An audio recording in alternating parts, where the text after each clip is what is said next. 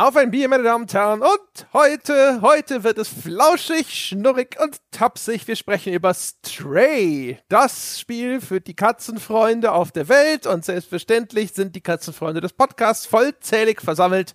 Ich und Domshot sprechen über Stray. Hallo Dom. Hallo, ich freue mich ganz doll. Ich bin sehr gespannt. Ich weiß nichts von dir und deinen Erfahrungen mit dem Spiel. Du auch nicht von mir. Äh, wir sind alle gespannt, was heute passiert. Richtig. Und um diese Spannung auf den absoluten Siedepunkt zu bringen, sprechen wir vielleicht, zumindest in meinem Fall, sprechen wir über Bier. Ich spreche über Bier, das man mir geschickt hat. Sprichst du auch über Bier, das man dir geschickt hat? Oder? Ich habe äh, passend quasi thematisch mich vorbereitet und trinke das Lieblingsgetränk meiner Kater, Samson und Emil, nämlich äh, Wasser. Wasser. Hab mir ein schönes Wasser hingestellt. Nichts anderes ist heute Schälchen Milch. ja, das mögen die beiden tatsächlich gar nicht so dolle. Äh, Milch nicht so interessant. Wasser ist super und leckerli. Mehr braucht's nicht fürs Glück. Soll man ja auch, glaube ich, laktosefreie ja, genau. Extra Katzenmilch gibt's da, ja. Ja, die extra Katzenmilch ist, glaube ich, nur Verarsche.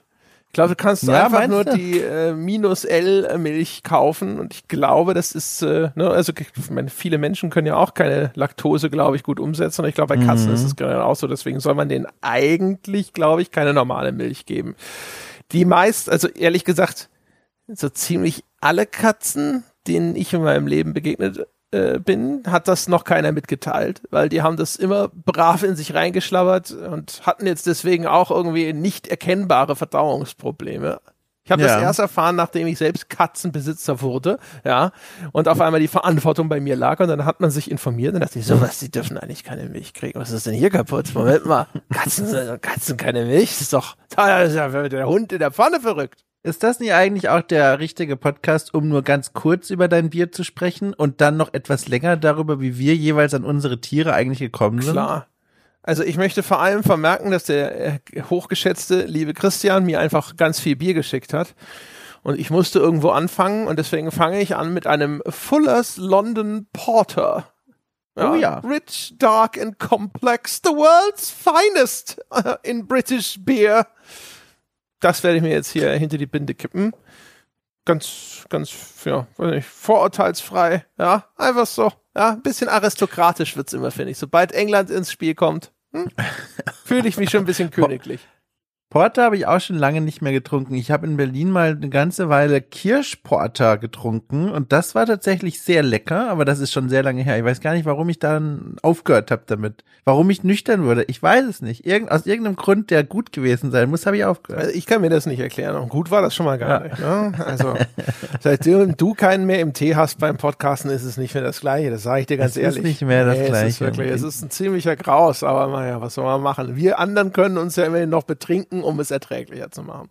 Dafür, ja, also jetzt erzähl mal von deinen Haustieren. Was hat's damit auf sich? Wann, wie, wo, was? Ja, genau. Also ich habe ja zwei Katzen, eine schwarz-weiße und eine rein schwarze. Ähm, und äh, ja, ich bin äh, nach München gezogen, äh, hatte endlich eine größere Bude Mhm. Und äh, ja, dann habe ich mit meiner damaligen Freundin, heute Ex-Freundin, habe ich gesagt so, ja du, jetzt wo wir eine große Wohnung haben, die groß genug wäre, eine Katze zu beherbergen, ne? Wir könnten doch mal gucken gehen, was das lokale Tierheim so im Angebot hat, sozusagen. Also es war relativ sofort klar. Ne? Also meine Eltern hatten immer Katzen, aber es waren immer Streuner, immer mhm. zugelaufene Katzen. Und äh, ich wollte jetzt nichts von irgendeinem Züchter oder sowas, sondern wenn, dann musste ein Kätzchen aus dem Tierheim befreit werden. Ja, und dann sind wir dahin hier in München, Parsing ins Tierheim gefahren und haben gesagt, wir gehen nur mal gucken. Gucken uns nur mal an, was, was es da so gibt. und dann sind wir da rumgelaufen und das Tierheim war eigentlich echt schön, aber das Katzenangebot war ehrlich gesagt jetzt nicht überwältigend. Ne? Die hatten halt so ein größeres Spielzimmerchen, saßen halt so ein paar Katzen drin rum keine, die, wo man sofort irgendwie dachte, so, Mensch, guck mal, die da oder sonst irgendwas. Wirkten, waren auch alle ein bisschen älter und ich wollte jetzt nicht per se direkt ein älteres Tier haben, einfach nur, weil ich einer der Gründe, warum ich keine Meerschweinchen mehr habe, obwohl ich als Kind auch gerne äh, Meerschweinchen hatte, ist, dass die zu kurz leben. Und mhm. äh, die Aussicht, mir ein Tier zuzulegen, das vielleicht in fünf Jahren schon wieder tot ist oder sowas, das bringe ich nicht übers Herz.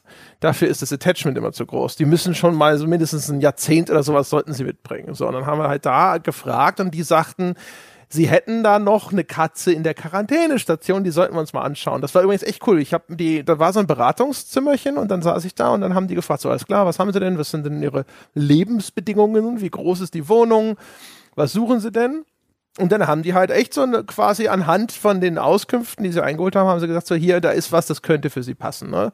Die Katze, die ist sehr ruhig und so und ähm, die, die ist ein bisschen ängstlich und der ist es nicht so gut ergangen. Und dann sind wir also da auf diese Quarantänestation gelatscht und dann haben sie uns da unsere zukünftige Katze vorgestellt, was wir da noch nicht wussten. Ja, und das war dann halt, also Coffin heißt die Katze. Ähm, äh, das ist die schwarz-weiße. Und die hatten sie irgendwo aufgegabelt. Die war wohl irgendwie schwanger geworden und wurde dann ausgesetzt und man weiß nicht genau, was danach passiert ist. Die haben die mit ihren Jungen wohl aufgegriffen und die ganzen kleinen Kätzchen waren schon vermittelt und die Katzenmutter war jetzt halt noch da und die war aber noch super jung und sehr klein und sie hatte irgendwelche verbrannten Stellen am Fell und war halt mega ängstlich und eingeschüchtert und das war so, oh Gottchen, das arme Ding. Und dann haben sie gesagt, so komm, nehmen Sie können Sie ja mal sozusagen schon mal anprobieren, nehmen Sie sie doch mal auf den Arm. ja. ja, und dann, die saß da halt wie so ein Häufchen Elend in ihrem, in ihrem winzigen Quarantäneböckschen. Ne? Das ist so in der Größe einer Transportbox da. Und ähm, dachte ich schon so, Mensch, oh Gott, das arme Ding, die kriegt ja die Krise. Und dann war sie total begeistert, ja, und äh, schmiegte sich an einen und äh, war äh, ein Herz und eine Seele. Ich dachte, oh mein Gott, das ist ja hinreißend, das ist ja offensichtlich ein Wink des Universums, ja, dass ich und diese Katze zusammengehören. Und dann sind wir tatsächlich mit dieser Katze da rausmarschiert, wo wir eigentlich vorher gesagt haben, wir gehen nur gucken, ja, wir brechen jetzt hier keine Entscheidungen übers Knie. Wie, wie, habt ihr das denn dann daheim gemacht? Habt ihr dann ganz schnell Sachen gekauft? Weil ihr hattet ja dann wohl noch gar nicht. Nö, das konnte man ja im Tierheim dann aber direkt. Ne? Also du ah. konntest dir die Transportbox kaufen und ein bisschen Futter und ein bisschen Dings und so weiter. Und dann haben wir sie zu Hause halt auch erstmal einfach nur rausgelassen. Und dann sind wir ganz schnell in äh, die so eine größere Tierhandlung hier gefahren und haben noch den Rest nachgekauft, also Streu und Katzenklo mm. und so weiter und so fort dann kam er wieder nach Hause und dann war die Katze weg. Und dann Ach, haben wir natürlich erstmal die Katze gesucht. Das kann doch nicht sein. So groß ist die Wohnung nun auch nicht. Und dann hatte sie sich in einer Schublade, in einer Kommode ganz hinten reingewurstelt. Also das war eine ganz schöne Sucherei, bis wir die da entdeckt hatten. Es ist ja so, als Katzenbesitzer, nach einer Zeit kennst du die Verstecke alle. Aber gerade mhm. wenn so eine neue Wohnung oder so, ne, äh, da musst du das halt erstmal selber auch kennenlernen.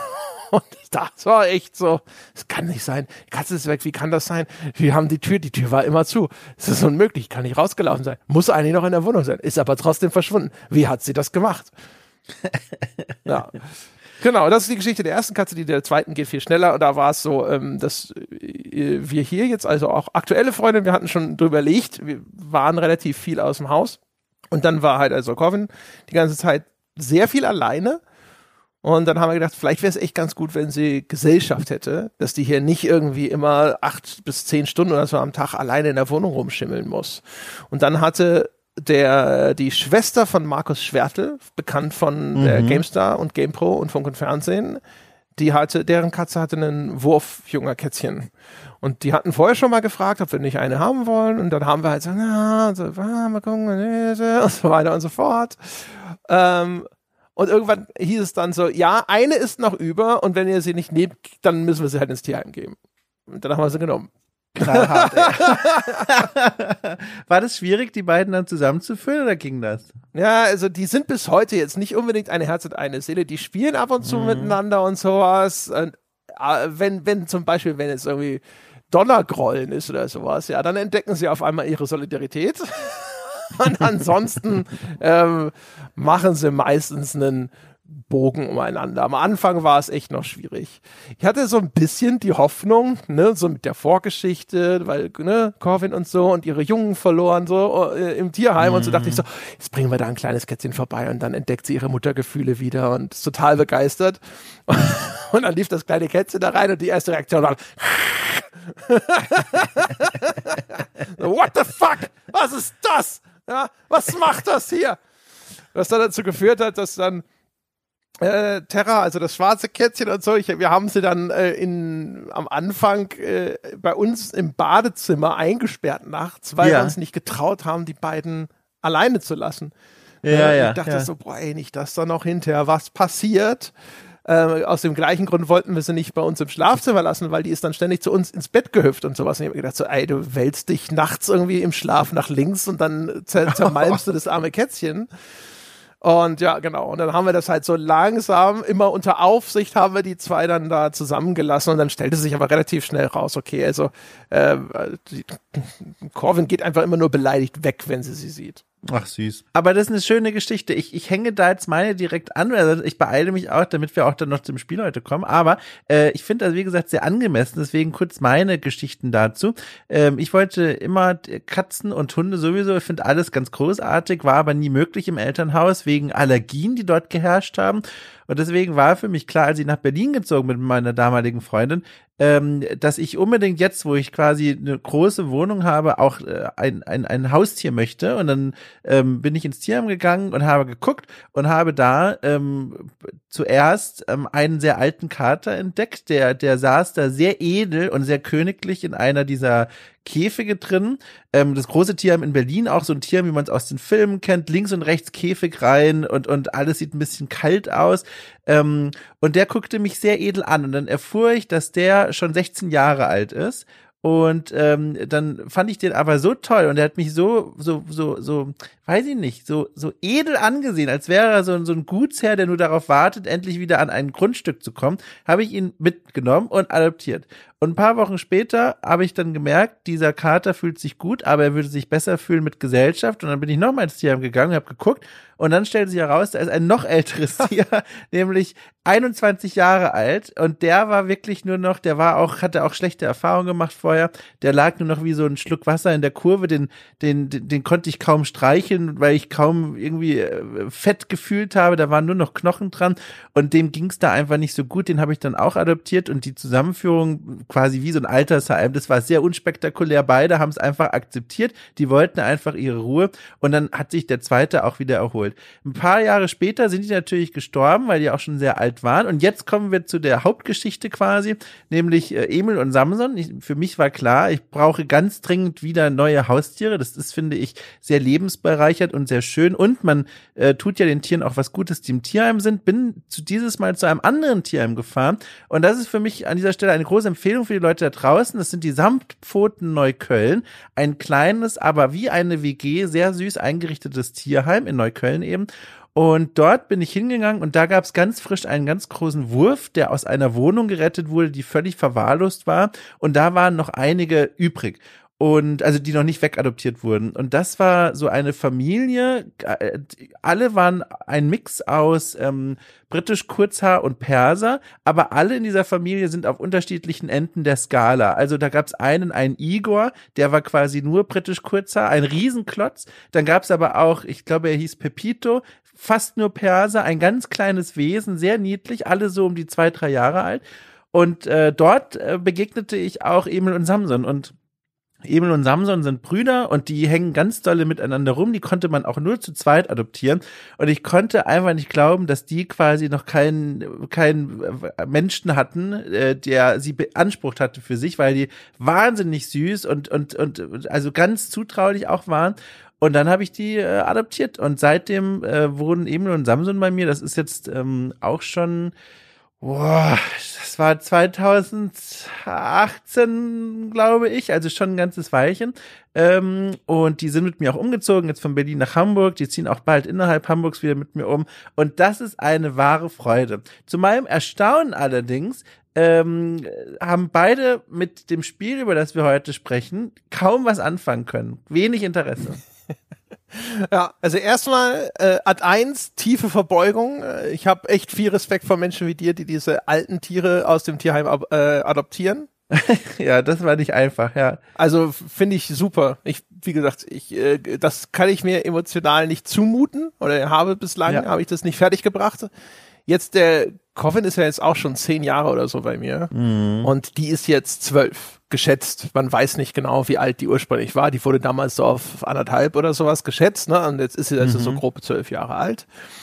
Und ähm, äh, alleine das ist, die, die war halt schon immer so, so super klein und zierlich und die frisst wie ein Spatz, was ein Problem ist, weil Terra die andere frisst wie ein Scheunendrescher und die muss dann ständig immer gucken, ey, äh, dass, dass die mir nicht komplett zu fett wird, weil die halt für zwei frisst sozusagen, weil die andere immer ihr, ihr Zeug stehen lässt und dann kommt das schwarze Kätzchen und sagt, ah, da ist aber noch was hier am Buffet.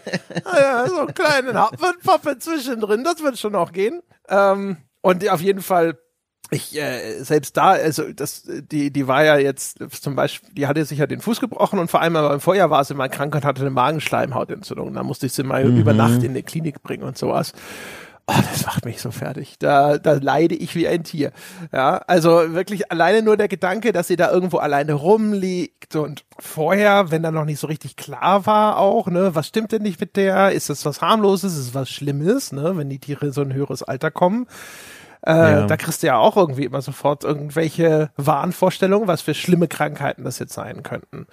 Und das ist so schon immer schlimm genug, ne? Und wenn du das mit mhm. Ansage dir sozusagen dann aus dem Tierheim holst, so, ja, ne? Genau dann, wenn sie sie maximal lieb haben, ist wahrscheinlich die Zündschnur abgelaufen. Ah, also ja, das, ab.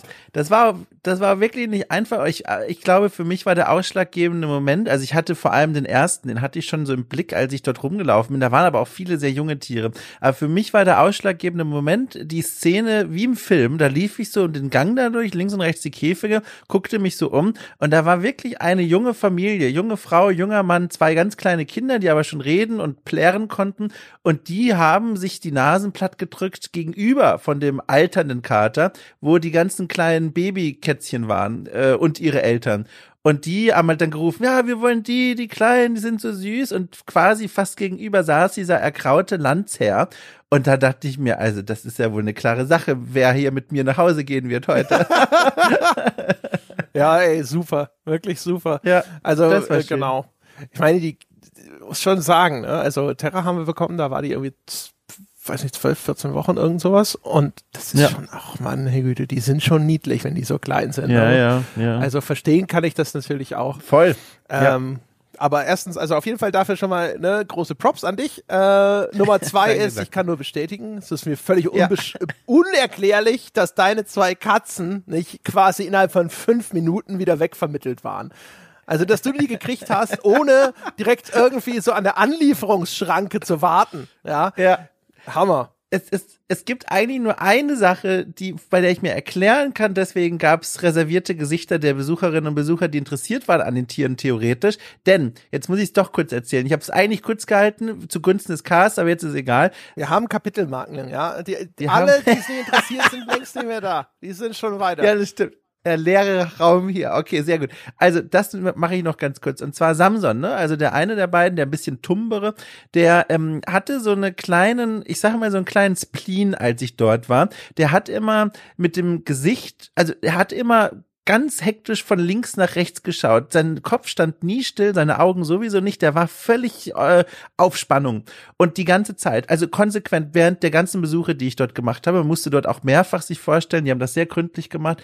Und ähm, die haben dann vom Tierheim gesagt, der hat vielleicht irgendein Problem im Nervensystem oder so. Deswegen ist er auch ganz oft bei seinem Bruder Emil, weil Emil ist so ein ganz ruhiger Schneeprinz, der lässt sich durch nichts aus der Ruhe bringen. Und ich glaube, der wirkte wie so ein beruhigender Pol auf Samson. Und dann haben die halt gesagt, der hat vielleicht was irgendwie mit dem Nervensystem, irgendwie so eine, weiß ich nicht, dass der ein Problem hat zu fokussieren oder irgendwie, irgendwas ist da im Kopf.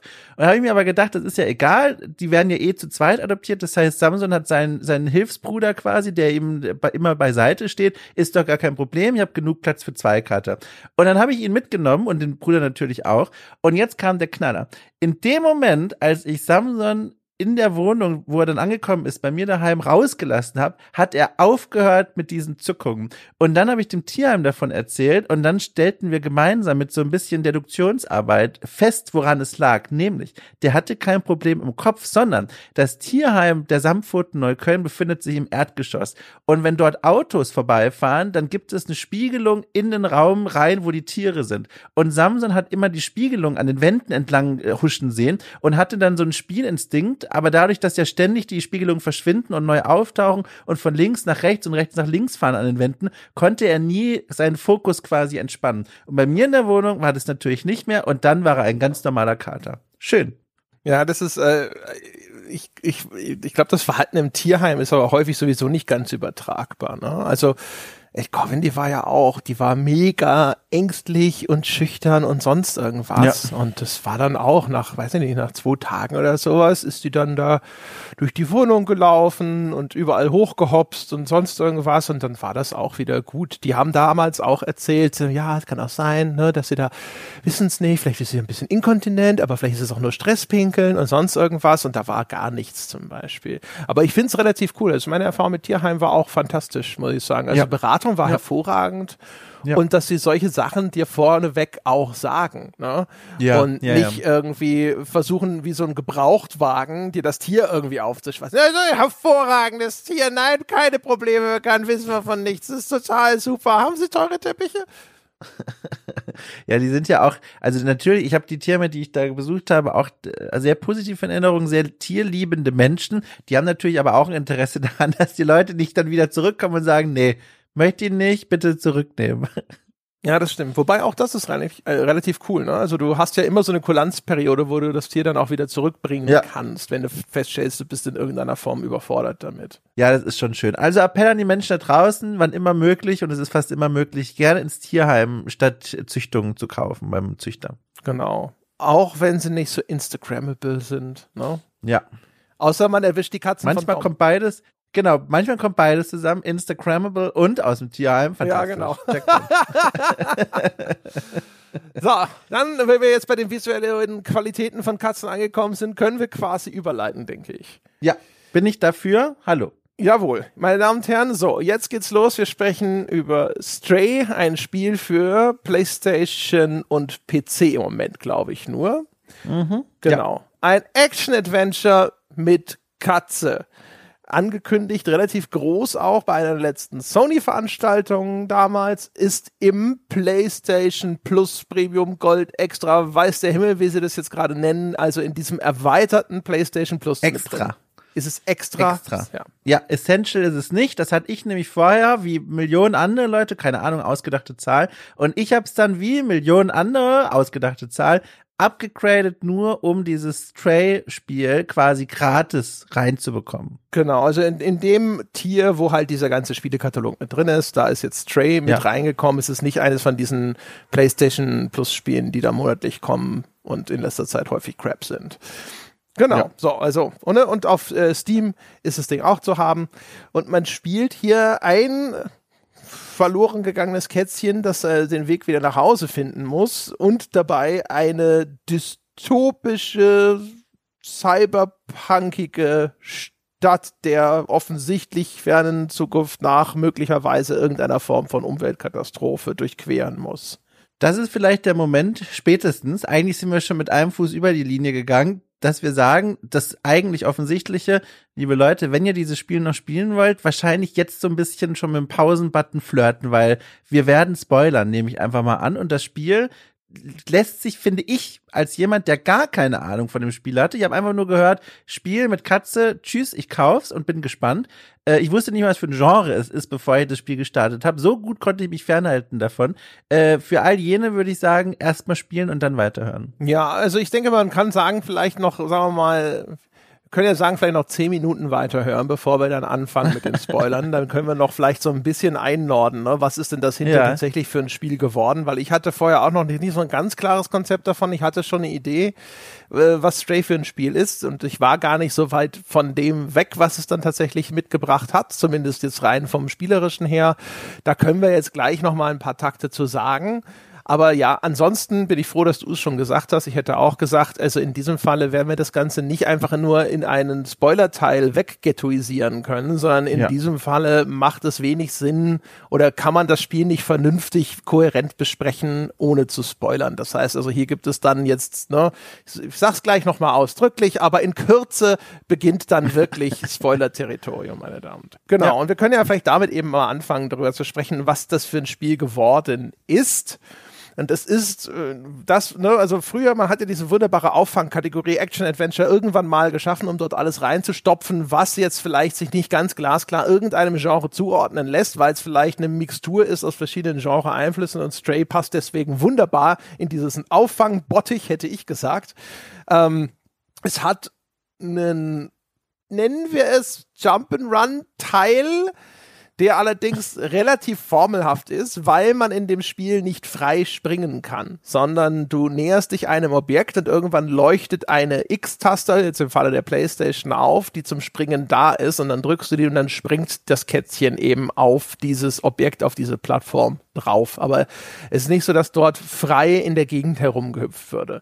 Für dich ist also die als Spieler dann häufig die Herausforderung eher, die angebotenen Plattformen so zu nutzen, dass du den Weg durch einen Level findest. Ne? Also um an einen bestimmten Ort zu gelangen oder vielleicht auch einfach nur die Umgebung zu erforschen und dort über Geheimnisse zu stolpern.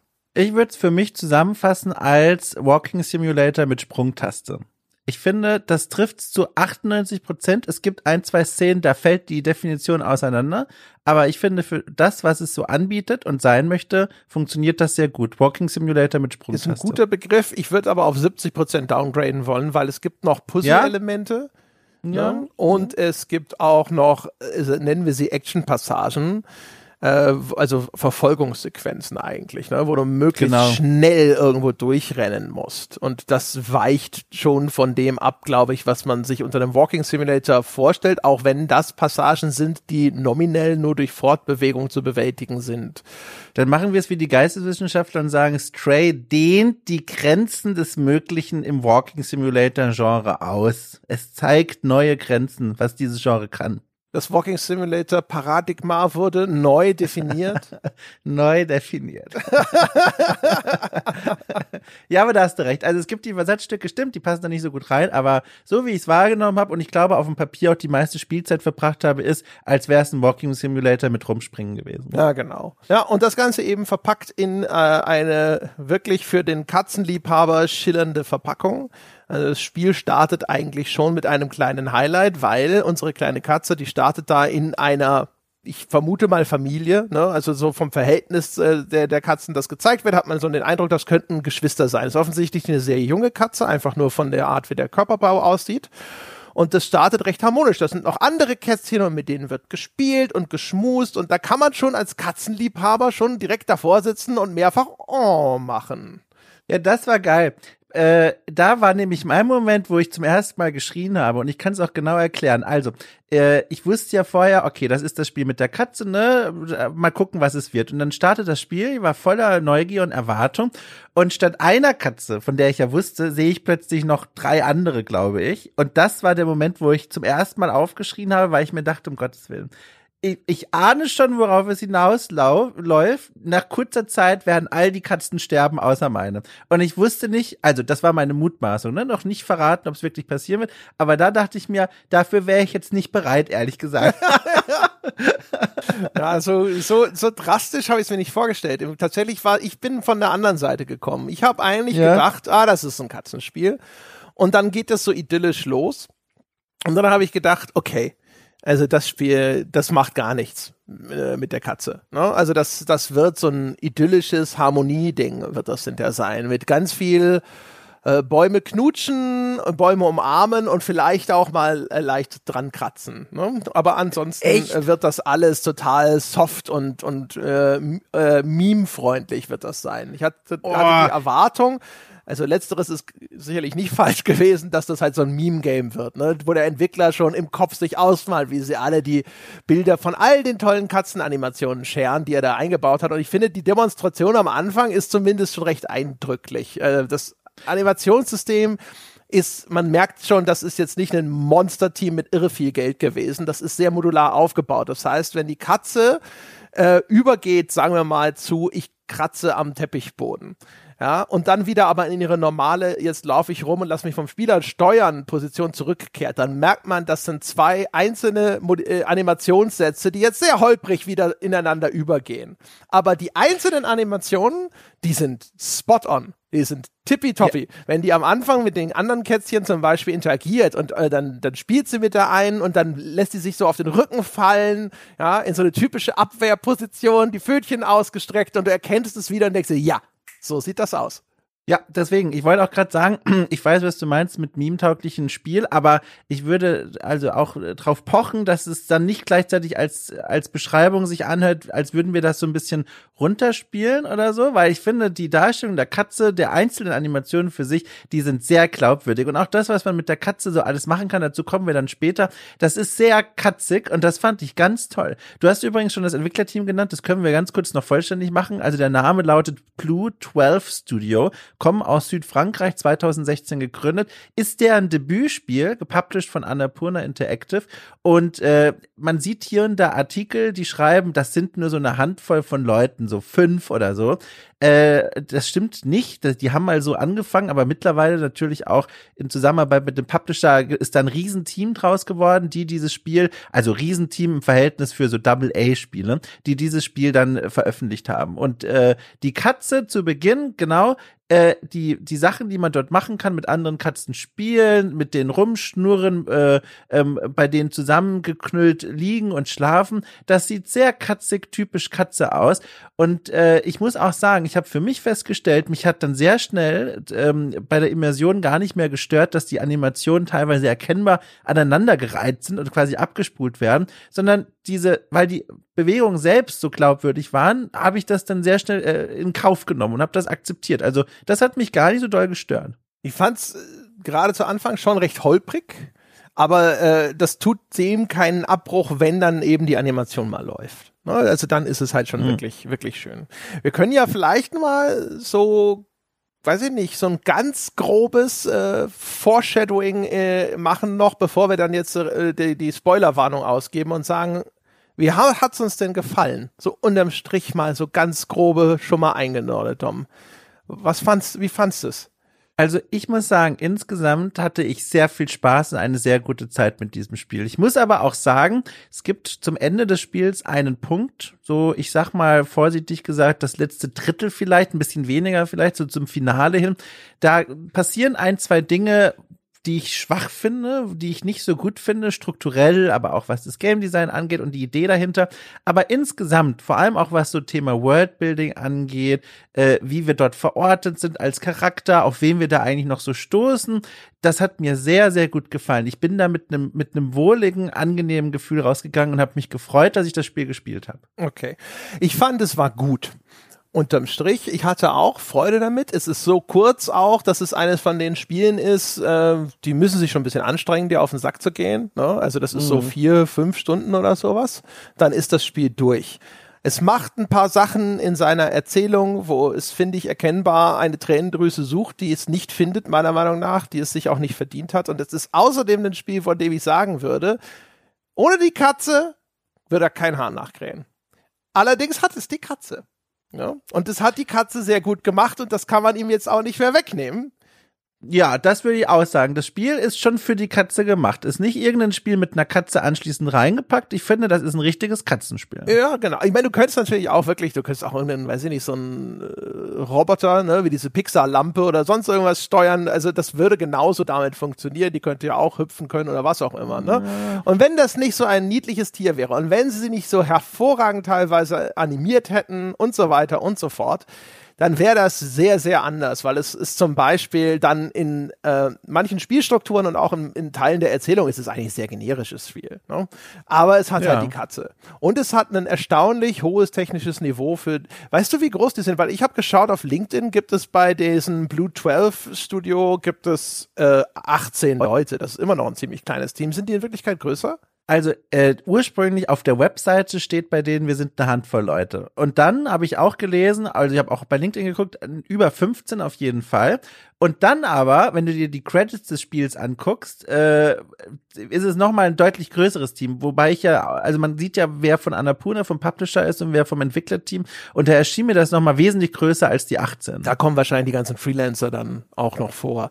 Und wahrscheinlich sind die 18 sind halt die Festangestellten in dem Team. Ne? Mm. Also es ist insgesamt samt und sonders eigentlich immer noch vergleichsweise kleines Entwicklungsstudio und das Ergebnis sieht dafür schon teilweise sehr gut aus liegt daran, äh, das merkt man dem Spiel auch in anderen Stellen an, das ist ein, eines dieser äh, Artist-getriebenen Studios. Das sind zwei ehemalige Ubisoft-Leute, die das gegründet haben. Die kommen beide aus dem grafischen Bereich und genau so ein Spiel ist es auch geworden. Ne? Und das hat seine ja. Vorzüge und seine Nachteile. Im Gameplay sind die Nachteile zu verorten.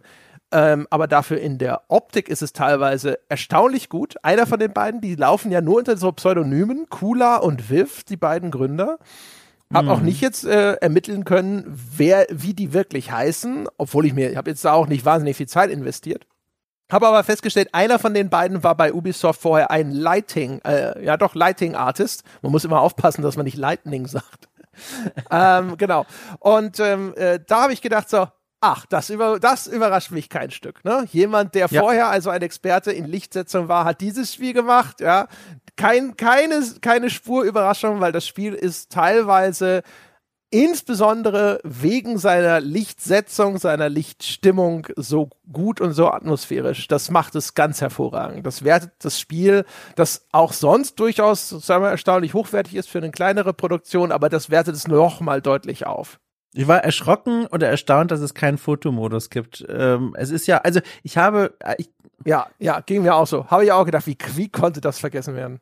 Genau, also vielleicht gibt's dafür einen klugen Grund, ich weiß es nicht, aber ähm, jedes, also wirklich fast jede Szene, gerade in den, oh jetzt muss ich schon aufpassen, in bestimmten Arealen, in denen man sich längere Zeit aufhält, quasi die Hubs, in denen man so ein bisschen unterwegs ist, da sind so viele Ecken, die einfach wunderschön aussehen. Da kann man sich auch schön positionieren, da haben die Entwickler auch klugerweise so kleine Interaktionspunkte angesetzt, wo man sich als Katze hinlegen kann, wo man irgendwas ankratzen kann. Und das mit einem Fotomodus, ich hätte das Spiel in 40 Stunden noch nicht durchgekommen haben. ich will, also ich, die Erklärung muss lauten, kleines Team, lange To-Do-Liste. Anders ist es eigentlich nicht zu erklären.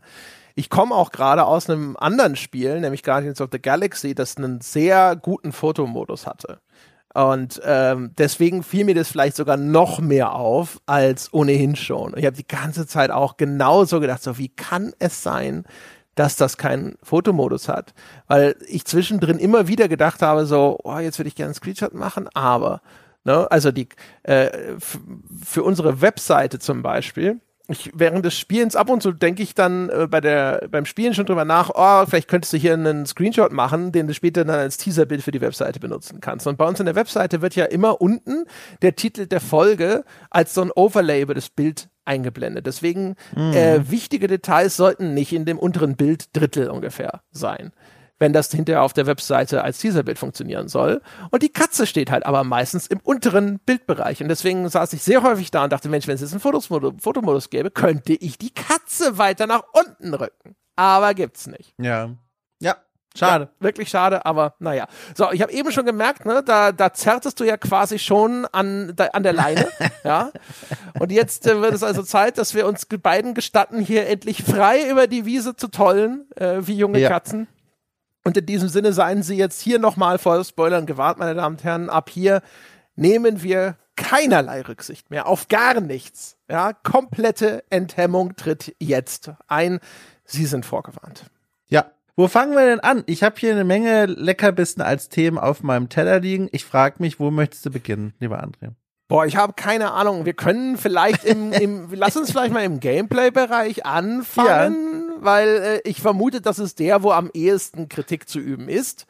Und ja. dann können wir hinter äh, ne, harmonisch, den harmonischen Ausklang besser sicherstellen, indem wir dir hinterher über Erzählung und vor allem aber auch so einfach die ganze Atmosphäre von dem Spiel sprechen. Gerne. Also Gameplay, fangen wir an. Das erste, was mir da zum Beispiel einfällt, ist auch das, was man wohl am meisten in diesem Spiel machen muss und wo sich bei mir, glaube ich, auch so mit die meiste Kritik angesammelt hat. Und zwar das Springen selbst. Du hast ja schon gesagt, man, man springt als Katze in diesem Spiel nicht frei, sondern man muss sich so Interaktionspunkte suchen. Das heißt, man steht dann manchmal ähm, an einer Mauer herum und guckt die so als Katze nach oben. Also man steuert die Katze aus der Schulterperspektive quasi. Man kann aber auch in so ein, ich bin ein eine Katze und gucke in die Welt hinein Modus wechseln, so eine Art Zoom-Modus.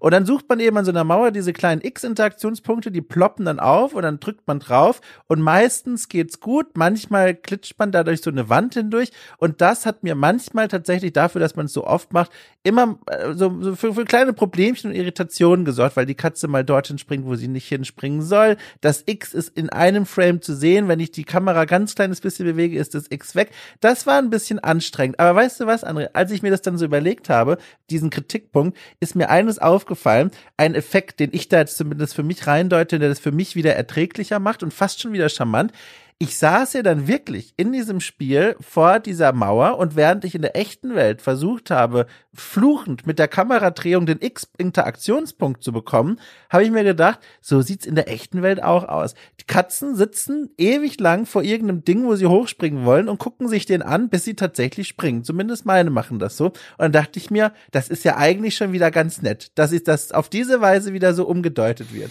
Ja, das, da, da, da äh, ist ein, da weiß ich nicht, da ist der Großzügigkeitsanteil deines Gehirns aber wieder aktiviert worden. Ne? Also ja, genau. Das ist, glaube ich, echt der zentralste Kritikpunkt an dem ganzen Spiel. Dieses äh, super, ja auch so modulare Sprungsystem. Das macht das ganze Gameplay unnötig hakelig. Das sollte eigentlich relativ fließend sein. Und manchmal ist es das auch. Manchmal läuft es gerade ganz gut. Du drückst mhm. im richtigen Moment diese X-Taste und dann float es ein wenig. Und das ist eigentlich schon wichtig, weil ein großer Teil des Spiels ist ja die Exploration als Katze. Und ja, Katzen sitzen manchmal da und taxieren diesen Punkt, auf den sie springen wollen. Aber eben nicht in dieser ausgeruhten, ich laufe die Straße runter Haltung, sondern schon in einer gebückten, äh, äh angespannten, ich springe gleich Haltung. Und deswegen passt hm. das für mich zumindest hier auch wieder optisch nicht zusammen. Also im Gegenteil ist es ja sogar so, du, die Katze hüpft dann, wenn du den Knopf gedrückt hast, häufig viel zu schnell, ne? Weil dann geht dieses, okay, Hinterbeine werden eingefahren, Sprung wird vorbereitet, das geht halt immer so pop, pop, pop, pop, pop. Und da fehlt sogar eigentlich dieses Innehalten und so, hä? Dahin. Ne?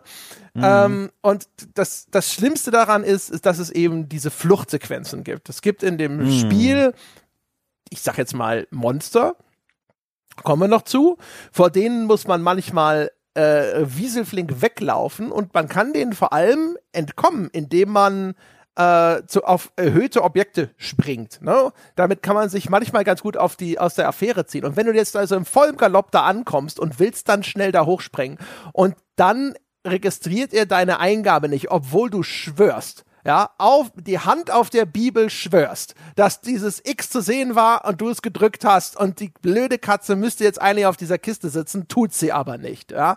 Dann, das, da ist es extrem frustrierend teilweise, weil da ist halt einfach, schlecht ausgeführtes äh, Game Design, schlecht ausgeführte Steuerung der Grund dafür, dass du eine Sequenz wiederholen musst. Das ist meistens nicht wirklich der Rede wert, was man dann nochmal neu machen muss.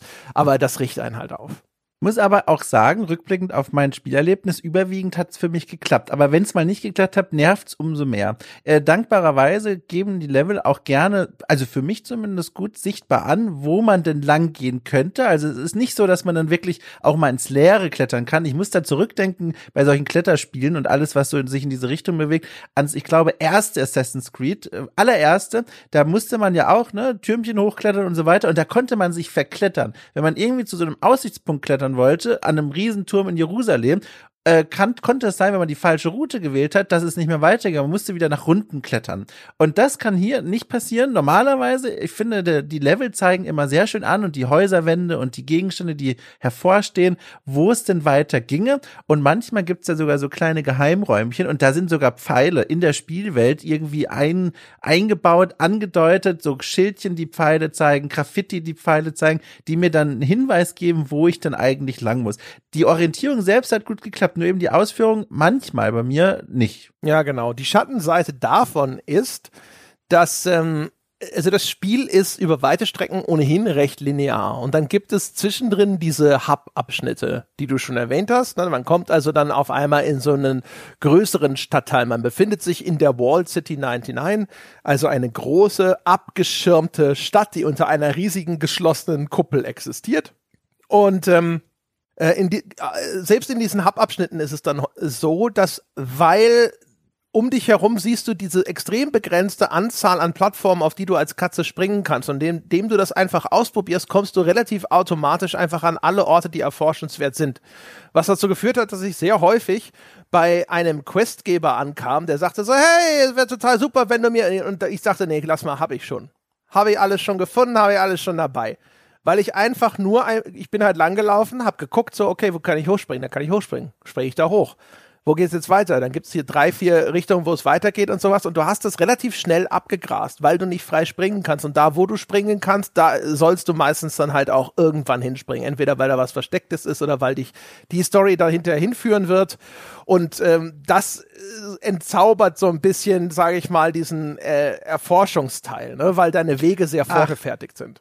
Das finde ich interessant. Für mich war das nämlich kein Kritikpunkt, sondern was Positives. Ich habe sehr genossen, dass es eine begrenzte Anzahl an Wegen in diesen Hubs gibt, weil ich gemerkt habe, das Erlebnis, was ich mir hier suche und verspreche, ist keines der freien Explorationen, sondern ich will ein paar Wege ablaufen, dort Dinge entdecken und ich habe mich dann immer sehr gefreut, wenn ich auf die NPCs gestoßen bin, die was gebraucht haben und ich hatte es schon dabei. Also ich fand das sehr angenehm. Ich wollte da nicht zu lange rumhängen, sondern wissen quasi, was diese sehr lineare Geschichte so für mich bereithält. Also ich persönlich war dafür sehr dankbar. Das ist halt die Frage, ne? Was wäre so die Alternative gewesen? Ja. Ich hätte mir halt schon, ehrlich gesagt, also ich hätte mir mehr spielerischen Anspruch gewünscht. Ne? Das Ding spielt sich halt jetzt über weite Strecken von alleine, mal ein bisschen abge abgesehen vor dieser Flucht vor den Monstern. Und ähm, und dann ist auch noch so dieses Erforschen der Umgebung ist halt relativ stark vorgezeichnet. Ich weiß schon, was du meinst, ne? Das hält das Tempo relativ weit oben, die Geschichte entwickelt mhm. sich weiter. Äh, es ist nicht, es kommt nicht, oder es, ja doch, also zumindest in meinem Spieldurchlauf, es kommt, kam es nie vor, dass ich da, oh Gott, wo muss ich denn hin? Was soll ich denn tun? Wo geht's denn jetzt nur mhm. weiter und so weiter? Aber es wirkt dadurch alles auch einfach sehr begrenzt, sehr eingeengt, sehr simpel, sehr trivial. Ja, das stimmt. Ich habe es, wie gesagt, für mich als was Positives wahrgenommen, musste auch beim Spielen immer wieder an Sea of Solitude denken. Ähm, das Spiel von Yomai Games, das auf eine Weise dem hier sehr ähnlich ist, auch relativ lineares Spiel, immer mal wieder Momente, in denen man ein bisschen nach links und rechts ab, ab, abbiegt vom Weg, aber im Grunde sehr schnell wieder zurückgeführt wird auf diesen Pfad der Geschichte. Und das sind so Spiele, das schätze ich dann sehr. Wenn, wie du gesagt hast, die, die, das, die Geschwindigkeit relativ hoch gehalten wird, wenn man das Gefühl hat, man kommt voran und man man ist hier, um die Geschichte zu erleben und nicht spielmechanisch herausgefordert zu werden. Ja, es ist halt, noch, ist halt einfach noch sehr viel Spielmechanik dafür da, ne? Dafür, dass, wenn, wenn man sagt, so, ja, spielt keine große Rolle und die Geschichte soll erzählt werden oder sowas, dann denke ich mir halt so, ah, hm, ja, aber wofür ist das denn überhaupt da? Findest du, also, ist das für dich ein spielmechanisch, also, äh, bietet das viel in deinen Augen? fand das sehr reduziert in vielerlei Hinsicht. Also ich finde, es bietet zumindest in diesen Hub-Abschnitten hat es schon sehr ja. viel, was zusammenhängt, einfach mit durchsuche diesen Abschnitt. Ne? Ja. Schau, wo du reinkommst, schau, wo es lang geht und so weiter und so fort. Und wenn das aber alles irgendwo dann so einfach nur so das Abarbeiten von Hotspots ist, ne? Mhm. Äh, weiß ich nicht ich fand's nicht schlimm, ne? Und das, was du sagst, dem stimme ich zu einem gewissen Grade zu, dass das einen positiven Effekt hatte. Also dadurch ist äh, anders zum Beispiel als bei Sea of Solitude. Sea of Solitude hatte viel mehr äh, noch eine Bremse drin. Szenen, ja. wo du gescheitert bist, dann hast du dich zurückgesetzt und du musstest den Kram nochmal machen und dann hast du gedacht, so oh Gott, ja, okay diesmal springe ich halt zuerst auf das eine schwimmende Floß und dann auf das nächste, bla bla mhm. bla und so weiter. In der Hinsicht ist Stray, sag ich mal, viel mehr, also es hat einfach weniger diese Stolpersteine, ne? ist weniger Kopfsteinpflaster, über, die, über das der Karren fahren muss. Aber es wirkt halt aber auch dafür halt einfach sehr, sehr, sehr, sehr, sehr smooth es gibt dafür doch tatsächlich zum Ende hin einen Stolperstein. Und den würde ich, glaube ich, an der Stelle jetzt mal kurz äh, vorstellen. Mhm. Und das ist, glaube ich, mein größter Kritikpunkt an dem Spiel, wenn wir eh gerade in dieser, in der Welt der Kritik sind. Ähm, und der ist tatsächlich der des Game Over Bildschirms, denn ich bin in dem Spiel im letzten Drittel relativ häufig gestorben wegen einer Sache. Da geht es dann darum, dass man aus einem, ja, wir sind jetzt im Spoilerteil, dass man aus einem großen Gefängniskomplex wieder entkommen muss und dann gibt es auch Schleichpassagen, denn man muss sich vorbeischleichen an wachehaltenden, fliegenden kleinen Drohnen. Und die kleinen Drohnen, die haben einen Sichtkegel, der anzeigt, wo können sie hingucken. wenn man durch den durchläuft, dann färben die sich erst gelb, oh je, wir sind alarmiert und dann innerhalb weniger Sekunden rot und dann greifen sie dich an. Und ähm, es ist eigentlich gar nicht so schwer, an denen vorbeizukommen, ohne entdeckt zu werden. Mir ist es aber dann in der Hektik, in der Aufregung dann doch mal passiert. Und manchmal habe ich mir gedacht, ich kann doch hier eigentlich auch durchrennen. Warum sollte ich hier rumschleichen? Und das Problem bei diesen Drohnen ist, finde ich, folgendes der Angriff. Die greifen dich an, indem sie dir quasi nachfliegen und dann laden die einen Laserbeam auf und schießen dann drei kurze Laserschüsse auf dich ab und ein Treffer im Grunde reicht, damit du zu Boden gehst. Und das ist etwas, was ich finde ein ganz großer Designfehler tatsächlich des Spiels ist, weil der führt dazu, dass wenn das mal passiert, man stirbt und ein Spiel wie Stray sollte, finde ich, das größte Interesse daran haben, dass die Figur niemals stirbt, weil das holt mich wahnsinnig doll aus dieser sonst sehr immersiven und intensiven und glaubwürdigen Spielwelt raus, wenn ich dann sehe, wie die Katze auf dem Bildschirm stirbt, ich einen Knopf drücken muss, um es wieder neu zu probieren ab irgendeinem Checkpunkt. Hier hätte ich mir ganz doll gewünscht, dass man einen Weg findet, den Todesbildschirm zu vermeiden, um diesen ganz krassen Immersionsbruch, der wirklich ärgerlich ist bei so einem atmosphärischen Spiel, zu vermeiden. Da hätte man, weiß ich nicht, arbeiten können mit diesem Sprichwort, eine Katze hat neun Leben, dass da irgendwie ein kleiner, weiß ich nicht, dass sie ganz knapp dem Tod entkommt, obwohl es eigentlich tot gewesen wäre, ist dann vielleicht spielmechanisch keine mehr so große Herausforderung, aber dient der Immersion und der Geschichte oder dass man irgendwie sagt, oh, war nur eine Simulation und dann spult das zurück, keine Ahnung, da findet man bestimmt kreative Wege, aber dass die Katze tatsächlich sterben kann und man dann zurückkehrt, das fand ich sehr doof. Zumal, und dann bin ich gleich fertig, zumal in dem ersten Drittel des Spiels ein Gegner vorgestellt wird, der das eigentlich sehr klug gemacht hat. Und zwar diese schon äh, angesprochenen ersten Gegner, das sind im Grunde Blutegel. Das sind Blutegel, die springen durch den Level, vor denen muss man fliehen. Später gibt's auch eine Möglichkeit, sich gegen die zu wehren für eine gewisse Zeit, aber eigentlich flieht man vor denen. Und die folgen einem weitestgehend durch den ganzen Level, außer man geht auf diese hohen Plattformen oder, oder springt über einen Fluss oder sowas. Und das Tolle an denen ist folgendes. Wenn die mich erwischen, dann springen die auf mich drauf und fangen an, mir quasi Blut rauszusaugen. Und ich habe jetzt noch die Möglichkeit, durch schnelles Drücken der Kreistaste diesen Blutegel wieder abzuwerfen. Und das fand ich genial, weil du kommst in eine Bedrohungssituation, aber die Chance, dass du da wirklich stirbst, ist sehr gering und damit auch die Chance, dass deine Immersion mit dem Spiel gebrochen wird. Und das wird leider im letzten Spieldrittel aufgegeben und es hat mich tierisch geärgert, dass dieses Spiel keinen besseren Weg findet als ein Game Over Screen. Ich fand den Game Over Screen an sich nicht so schlimm, also Spiel, aus einer spielmechanischen Sicht. Ich fand es viel irritierender, ehrlich gesagt, ja. ähm, äh, wie die Katze stirbt. Denn, also ja. diese, also Blutegel ist vielleicht das falsche Ding, sondern ich würde Zecke sagen oder eben oh, das niedlich, besser. niedlichere Zecke. Headcrabs aus Half-Life. Zecke ist sehr gut, ja. Ne? Weil äh, Blutegel so schneckenartig sind.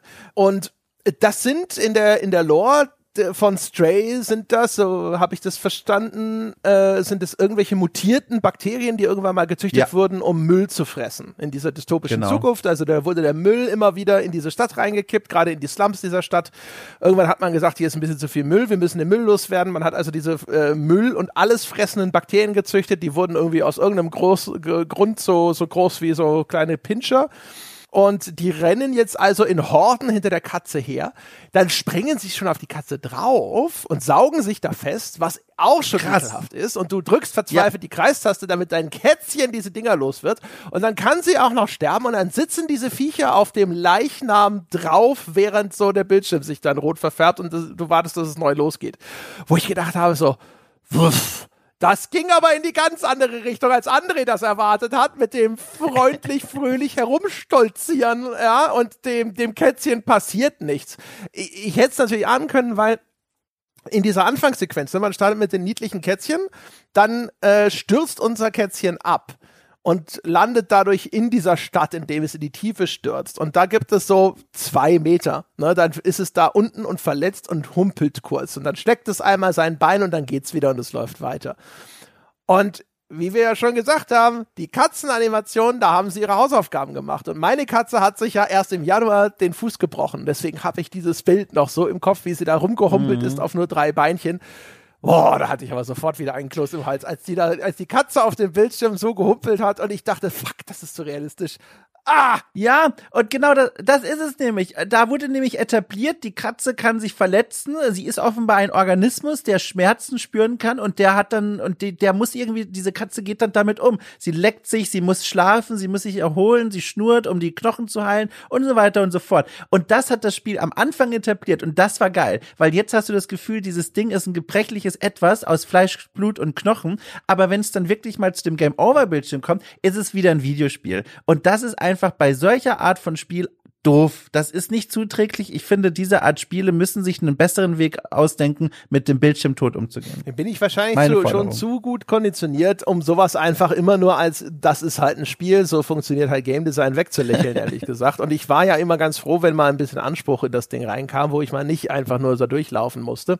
Ja, verstehe. Ja. Hm. Aber ähm, äh, das war tatsächlich eine, eine gewisse Irritation, weil, weiß gar nicht, ich habe irgendwie gedacht, ich habe erstmal gedacht, das ist es nicht, das ist nicht diese Art Spiel, etwas, wo du irgendwie siehst, wo deine, wie die, dein Kätzchen lebend gefressen wird. Ne? Also die Darstellung ist jetzt nicht so grausam, wie das klingt, aber da sitzen halt diese Viecher weiter auf der umgekippten Katze drauf. Ne? Also du hast schon das Gefühl, so, oh, oh, ne? und sie fressen jetzt einmal weiter. So. Und da habe ich gedacht, so, das ist eigentlich ein ganz schön hartes Ding. Das finde ich auch noch viel schlimmer als diese Betäubungslaser, Elektropfeile, die diese Drohnen hinterher verschießen. Ähm, und ich habe gedacht, so krass, also ihr habt eigentlich nicht damit gerechnet, dass es teilweise diese, auch diese negative Emotionskarte so stark spielt. Ist nicht ein Kritikpunkt, ist eher so ein bisschen Bericht meines Spielerlebnisses, weil ich damit nicht gerechnet habe und zwischendrin auch immer wieder dachte so, weiß nicht, ob ich das will, ja, ist ja nicht, ne, ne, macht die Dramaturgie natürlich stärker und lässt mich die Kreistaste das nächste Mal energischer drücken. Aber umgekehrt habe ich irgendwie die ganze Zeit gedacht, so, ah, weiß ja und ich Katzenprotagonist schön und gut, aber weiß nicht, ob das sein muss.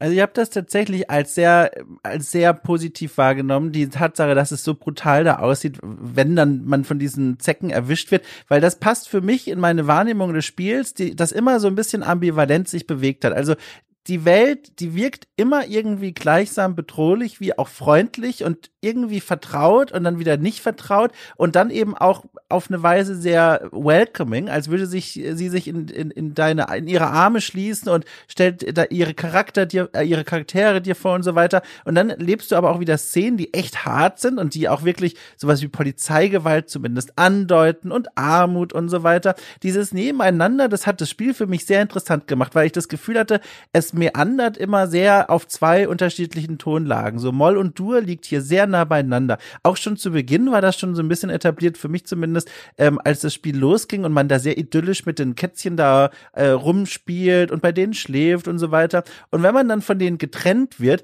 dann lässt unsere Katze ein so schlimmes, trauriges Miauen raus, das so echt klingt. Das war so ein Nebeneinander von eben noch Harmonie und Glück und jetzt dieser ganz krasse Seite von eine Katze ist einsam und hat Angst. Also ich fand das toll an dem Spiel und das hat dann für mich auch gepasst, dass diese Zecken sich da so gnadenlos draufwerfen. Also es ist ja kein Disney-Spiel, ne? Es ist schon eins, wo Gut und Böse sehr dicht beieinander stehen. Ja, also ich bin aber da eher, also ich würde, würde eher einen Strich unter das Meandern machen. Ne? Also das Spiel, das eiert da schon, aber auch ein bisschen hin und her, finde ich. Also der Anfang ist toll. Ne? Also auch wie du schon, du hast es super erklärt, ne? also dass das Spiel gleich mal demonstriert, dass dieses Kätzchen verwundbar ist, das sind alle Beschützerinstinkte sofort aktiviert. Ehrlich gesagt, was es danach macht, ich hätte mir eher gewünscht, es wäre ein bisschen mehr Disney im Sinne von diesen alten Naturfilmen, ne? Von hier, von, mit, von Disney. Da gab es früher so Sachen mit dem Berglöwen oder sonst irgendwas irgendwas, mhm. ne? Und das sind alles Naturszenen von echten Berglöwen und so, die sind zusammengeschnitten, dann kommt ein Voice-Over, erzählt eine Geschichte, die sich so nie zugetragen hat, ne? Aber gibt's auch der Bär und so mit den Geschichten von dem Bärenjungen, das da unterwegs ist, solche Geschichten. Ich hatte eigentlich auch so ein bisschen gedacht, gehofft, dass es vielleicht so ein bisschen in diese Richtung geht. Und dann macht's aber hinterher diesen ganzen Cyberpunk-Quark, weil man kommt ja dann da an und dann stellt man fest, okay, in dieser Stadt leben nur noch Roboter. Die ganzen Menschen sind schon lange tot, von irgendeiner Naturkatastrophe ausgelöscht. Sie haben diese Roboter erschaffen, die eigentlich nur Hilfskräfte waren und die haben sich irgendwie weiterentwickelt und sind die Armen jetzt eigentlich das nach, was sie bei den Menschen immer gesehen haben haben, wie deren Leben so ablief. Und der ganze Kram fand ich ist blöder Scheiß. Ich fand, Echt? es war generischer, dummer Scheiß, der einfach wirklich strunzöde ist. Also, das fand oh. ich sowas von hundertmal durchgenudelt. Die ganzen rührseligen Dumbo-Roboter, die, oh, da gibt's doch die schrecklichen Wächter-Roboter und die oppressiven Polizeiroboter, die uns nicht aus der Stadt rauslassen, aber wir haben schon immer nach einem Ausweg gesucht, bla, bla, bla.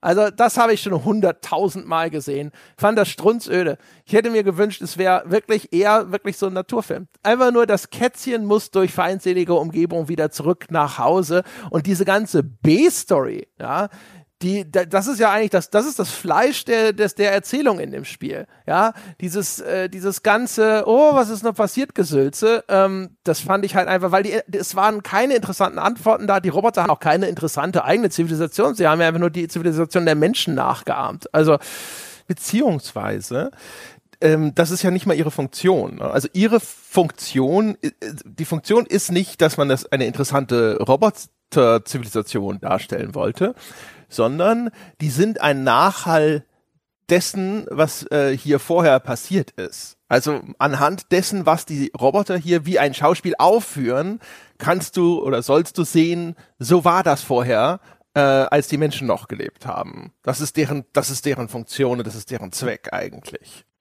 Und das fand ich halt irgendwie enttäuschend.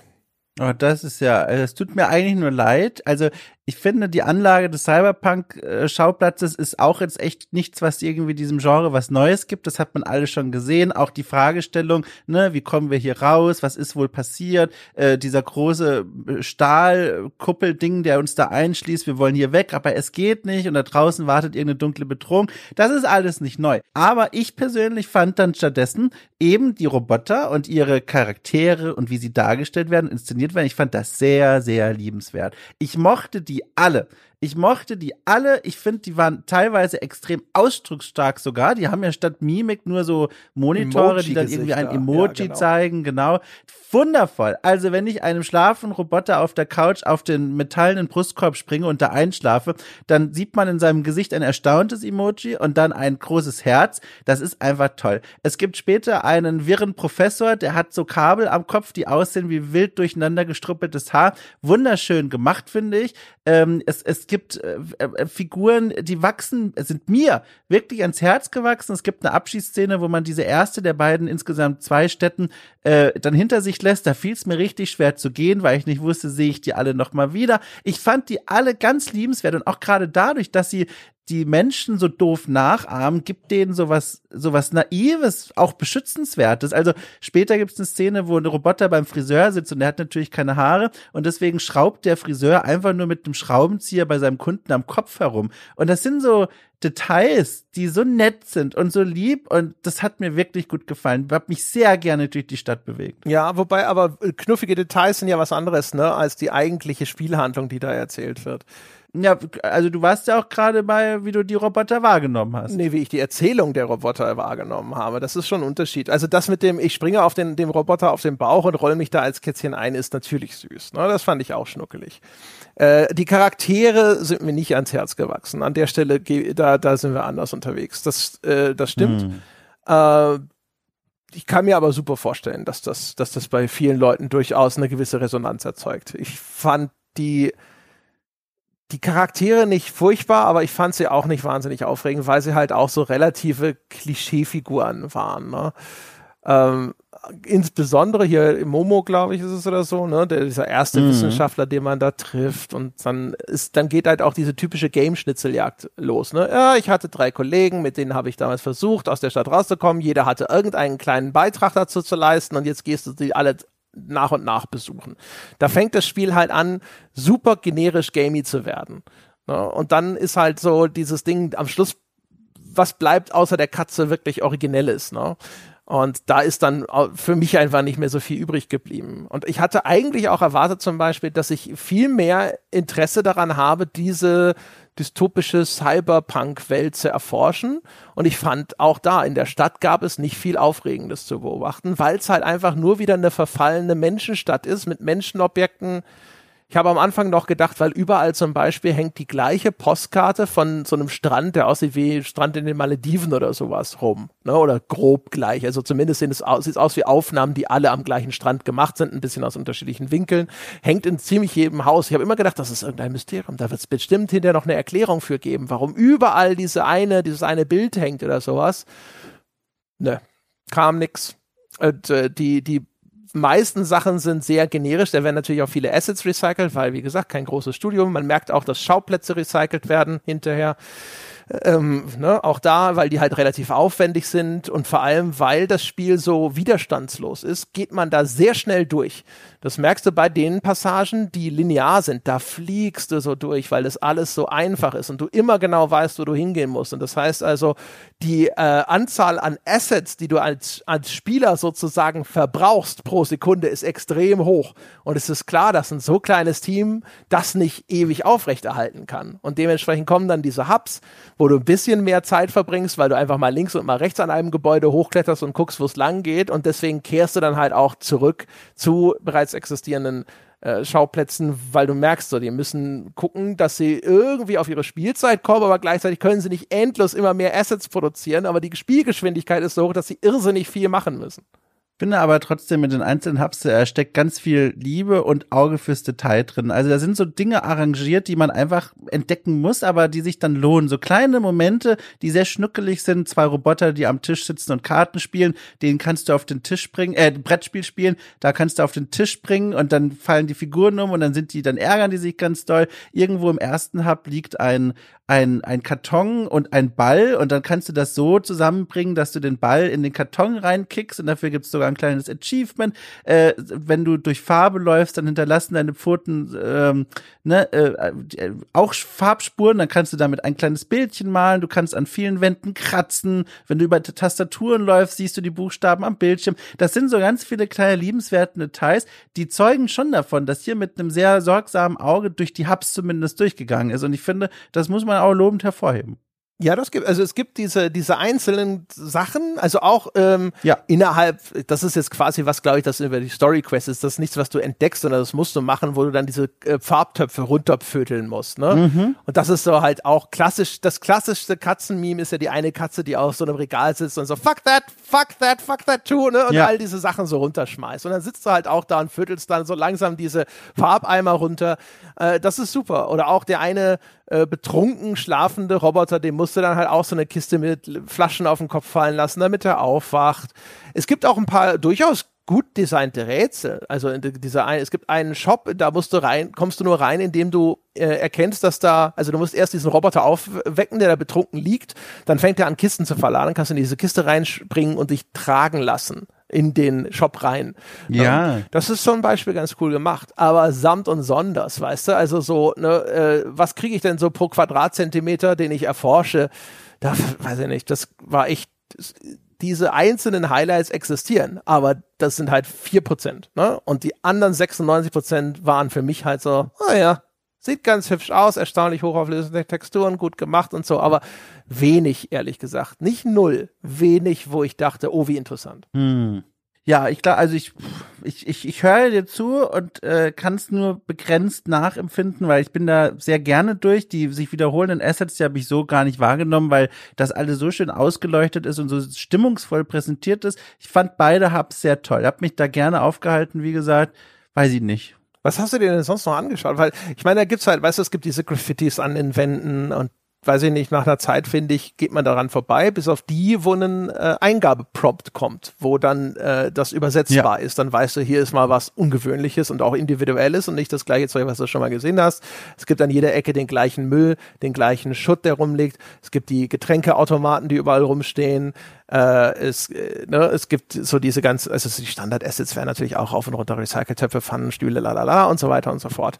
Also es wirkt halt, finde ich, relativ schnell so, dass du denkst, so kenne ich, kenne ich, kenne ich. Und ansonsten, naja, ist halt eine heruntergekommene Bruchbude, äh, weil diese Stadt jetzt schon lange Zeit dem Verfall ausgesetzt ist. Und dann kommst du ab und zu mal zum Beispiel in den Wohnraum von einem Roboter, den du eh suchen sollst. Und der hat dann eine gewisse individuelle Gestaltung wo es sich dann lohnt, mal umzugucken, ne? oder am Anfang, am Anfang ist die Dichte noch viel höher. Da ist es noch toll, finde ich, weil wenn du das erste Mal feststellst, oh, ich kann an der Couch kratzen. Einfach so. Nur weil eine Katze halt an der Couch kratzt. Ich kann am Teppich kratzen. Mhm. Nur weil eine Katze das halt macht. Oh, wenn ich über Keyboards laufe, dann passiert eine Eingabe. Was fantastisch ist, weil meine Katzen lieben es, über Keyboards zu laufen. Wenn hier irgendwo ein Rechner äh, ist und meine Freundin im Homeoffice sperrt immer die Katzen aus, weil sie bei ihr in einer Tour auf dem Keyboard schlafen wollen. Was dazu führt, dass sie dann bei mir sitzen und sagen, ja, du hast ja auch einen Rechner. Ne? Ich sage, warum ist das eigentlich fair? Warum sitzen sie bei mir? Kommen sie ne, und trampeln hier so quer drüber und so. Und ich hab, saß schon so häufig vor diesem Rechner und habe mir gedacht, so, wenn sie diesen Tweet jetzt abschickt, ne, äh, das ist, das Also, ist cool. ja. Gerade am Anfang passiert das noch in relativ kurzer Folge, weil sie da noch so diese ganzen Katzendinger so abfeiern. Gegen Ende, wenn du dann das dann beim Teppich vorbeikommst und du kannst kratzen, ist es halt auch nicht mehr aufregend. Ja, äh, das ist eben das Ding, wie man spielt. Ich habe mir dann auch die Zeit genommen, da als Katze einfach mal durch diese Hubs durchzulaufen und jetzt mal nicht zu gucken, wo ist das nächste Ding, was ich erkunden und sammeln kann, sondern nur rumlaufen. Und das Schöne ist ja, dieses Spiel bietet auch die Möglichkeit, auf Knopfdruck jederzeit zu miauen, sogar in Zwischensequenzen, was ich fantastisch finde. Und dann einfach so rumzulaufen und Leute anzumiauen, denen um die Beine zu laufen. Manche bringst du damit zu Fall, andere streicheln dich. Du, das ist sehr dicht atmosphärisch. Ich habe das sehr genommen. Man muss sich dafür natürlich die Zeit nehmen. Das setzt irgendwie so halb voraus, ich hätte das nicht getan und das ist falsch. Nee, sag das ich nicht. Klingt zu aber durch. Ich habe da implizite Botschaften zumindest, ja. Und dem möchte ich widersprechen. Den Typen habe ich auch stolpern lassen. Ich habe lange, lange Zeit gedacht, dass das irgendeinen äh, Effekt haben muss, ne? dass der was fallen lässt, Ja. was ich dann aufheben muss oder sowas. Mein Gott, habe ich den Typen stolpern lassen und so. mein Gott, da ist wieder Gamer André. es muss doch ein Loot rauskommen. Naja, an anderen Stellen hat sowas einen, einen Grund. Ne? An anderen Stellen wird das vom Gameplay her sozusagen nutzbar gemacht. Insofern ist es auch etwas, was innerhalb des Spiels Sinn ergibt, zu Schlussfolgern, dass das Teil irgendeiner Mhm. Aufgabenstellung ist und dass jetzt vielleicht an der Stelle einfach noch der falsche Zeitpunkt war, den stolpern zu lassen. Vielleicht muss er an der Treppe stolpern, vielleicht muss er erst ein bestimmtes Objekt tragen oder sowas. Ähm, aber wie gesagt, du springst für mich immer in meinem Konzept zu anderen Punkten, weil ich rede ja so ein bisschen über das Erforschen dieser Welt. Ne? Was ist in diesen Häusern auffindbar? Was ist dort an, äh, was man so mal Visual Storytelling nennt? Und nicht, was gibt es an Interaktionspunkten, an denen wieder reizende Katzendinge geschehen? Das sind für mich schon so, so Sachen, die trenne ich im Kopf. Ich mache das nicht, weil ich gehe auch gerne in die Räume rein und selbst wenn sich dann Asset wiederholt und bin da einfach nur Katze ohne Interaktionspunkt. Ich stehe da einfach rum und gucke mir das an und da, aber ist in dem Raum was, was sich anzuschauen lohnt? Naja, viele, also selbst die Räume, wo du nicht rein musst für eine Quest oder so, da kannst du dir angucken, wie zum Beispiel die, die Roboter da teilweise menschliche Gegenstände zweckentfremdet haben, welche auch nicht. Du kannst versuchen, da einen Sinn reinzubringen. Ich stand da schon ein bisschen wie bei unserem Spaziergangformat und habe mir das angeschaut. Ich fand das in der Hinsicht schon ergiebig. Okay, also dann verstehe das, da, weil darauf wollte ich hinaus, weißt du, dass man besser versteht, Ja. was du da interessant findest. Weil das habe ich ehrlich gesagt nicht so gesehen. Das fand ich uninteressant. Weil, wie gesagt, also das ist halt, das, das ist wie der eine Gag, der immer wieder wiederholt wird. Ne? Die Roboter versuchen Menschen und menschliche Tagesabläufe zu imitieren. Und das war für mich, war dann schnell die Luft raus. Aber äh, wie gesagt, also fair enough. Ne? Also ich sitze nicht hier und poche darauf, das ist aber mein Kritikpunkt, der ist doch voll wichtig, ne? sondern äh, Ja. völlig legitim. Äh, ging mir nur halt überhaupt nicht so. Ich fand die, das Erforschen dieser Umgebung fand ich nicht interessant. Interessant waren halt echt immer diese Interaktionspunkte und die, die Katzensachen. Und wie gesagt, die Katzensachen, die bleiben dann ab einem gewissen Zeitpunkt kommt dann nichts Neues mehr hinzu. Und dann äh, hatte sich das für mich erschöpft. Ne? Also ich habe am Schluss nicht mehr am Teppich gekratzt. Ja, also wir können auf jeden Fall festhalten, ich finde, das ist ein Spiel, das sehr davon gewinnt, wenn man sie auch, also was du ja auch getan hast, aber ich will es nochmal unterstreichen für die Leute da draußen, man muss sich schon einlassen drauf. Also wenn man keinen großen Bock drauf hat, sich da neben den Gitarrenspielern Roboter zu legen und da ein bisschen zuzugucken und zuzuhören, ich glaube, da geht schon viel verloren von dem Ding. Weiß ich nicht. Also ich würde sowieso immer gerne sagen, nee, muss man nicht. Das Spiel muss dafür sorgen, dass ich mich drauf einlassen will.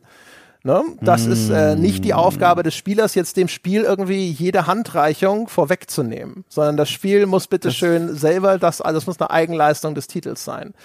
Ja, ich bin nicht der Handlanger des Spiels. Es ist mein Unterhaltungsprodukt. Ich habe dafür bezahlt. Es hat mir sozusagen die Füße zu waschen und zu fragen, ja, ob es auch noch abtrocknen soll. Oh, das sehe ich aber anders. also, da habe ich einen anderen Zugang zu. Ich weiß nicht, ich brauche das nicht, ich will das auch nicht. Ich, ich finde, das ist ein, eine, ein Verhältnis, wo beide 50 Prozent des Wegs gehen, Spiel und Spieler. Ja, also, also erstmal, das war ja ein Gag, ne? Also jetzt in dieser, diese zugespitzten Formulierung, das erstmal vorweg. Und ich finde dieses, du musst dich halt darauf einlassen, ist so ein Totschlagargument. Weil es die eigentliche Kritik nicht adressiert und die Wahrnehmung zu so einer Art Anwenderfehler erklärt. Äh, dass man sich nicht darauf eingelassen hätte. Und weiß ich nicht, ich, ich, ich, ich reibe mich immer sehr an dieser Aussage, weil sie so eine, so mhm. den, den, die, die, so eine Schuldverschiebung einleitet zu, hin zum Spieler, wo ich mir immer denke, so, verstehe nicht, warum denn? Das ist ja ein Unterhaltungsprodukt. Ne? Das muss im Idealfall, muss das dafür sorgen, dass, dass ich das schon von alleine tue und tun will. Und wenn das nicht passiert, ist das nicht erstmal, ist die Schuld nicht bei mir zu suchen, sondern auf der anderen Seite. Das ist ja der ganze, der ganze Zweck dieses Produktes ist es, dass es mich in einen Zustand von Unterhaltung und Immersion und Engagement ver versetzt. Und wenn ihm das nicht gelingt, dann äh, ist die Schuld zumindest nicht in erster Instanz erstmal beim Spieler zu suchen. Es gibt garantiert viele Fälle, wo es dann hinter trotzdem da landet. Ne? Also manchmal spielt man Sachen in der, in der Stimmung, wo es einfach nicht passt oder sowas. Wobei, aber das würde ich bei, bei Stray echt nicht, weil ich war am Anfang war ich super entzückt von den Spielen, fand das total faszinierend mhm. und es ging halt immer mehr die Luft raus, weil es fehlte der neue Akzent und die Story, da bin ich halt einfach, da bin ich überhaupt nicht gelandet. Ne, das ist, glaube ich, schon so, das ist der, der, der große Unterschied. Für mich erschien das alles einfach sehr redundant. Ich hatte echt immer das Gefühl, dass die, diese ganze Geschichte so, weißt du, ah, die Welt ist vernichtet worden, weil die Menschheit, na, wir wissen es ja und überhaupt, wir können uns ja heute nochmal umschauen, Klimakatastrophe und so, irgend sowas wird es schon gewesen sein, wahrscheinlich ist es nur 30 Jahre in der Zukunft und so weiter und so fort. Ähm, und dann, dann die, diese Roboter, die da noch übrig sind und ach, ich weiß auch nicht, da war, mir fehlte halt echt so dieses eine stimulierende Element, wo ich die ganze Zeit dachte, so, das ist interessant. Und beziehungsweise das gab es, in, insofern, weil diese Surks, das sind diese Zeckenmonster, da hat mich mhm. echt interessiert, was ist das, wo kommen die her? Ne? Und, aber das ist eine, eine Geschichte, die irgendwie sehr am Rande stattfindet. Die spielen am Anfang eine richtig echt? große Rolle. Ja.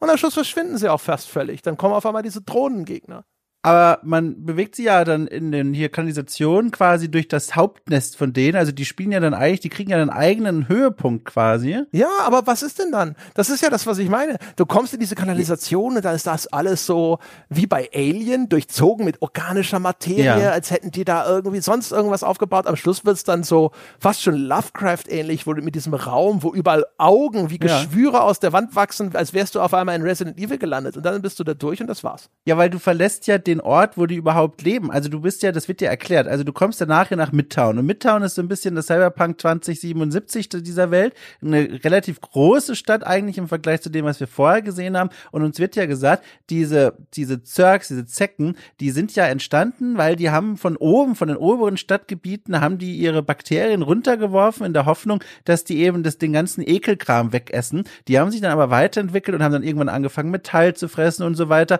Aber die gibt's nur in dem unteren Gebiet quasi. Das ist so das Thema des ersten großen Bereichs. Im zweiten Bereich werden dann die Thronen eingeführt als eine neue Fraktion quasi, die die alte ablöst. Also in der Lore gibt das quasi schon Sinn. Ähm, ich, ich glaube, ich drücke mich dumm aus. Ähm, ich, was mich stört, was stört, was ich bedauere, ist, ähm, dass, dass es dieses Episodische hat, wo diese Episode um die Zergs jetzt einfach abgeschlossen ist und das war's.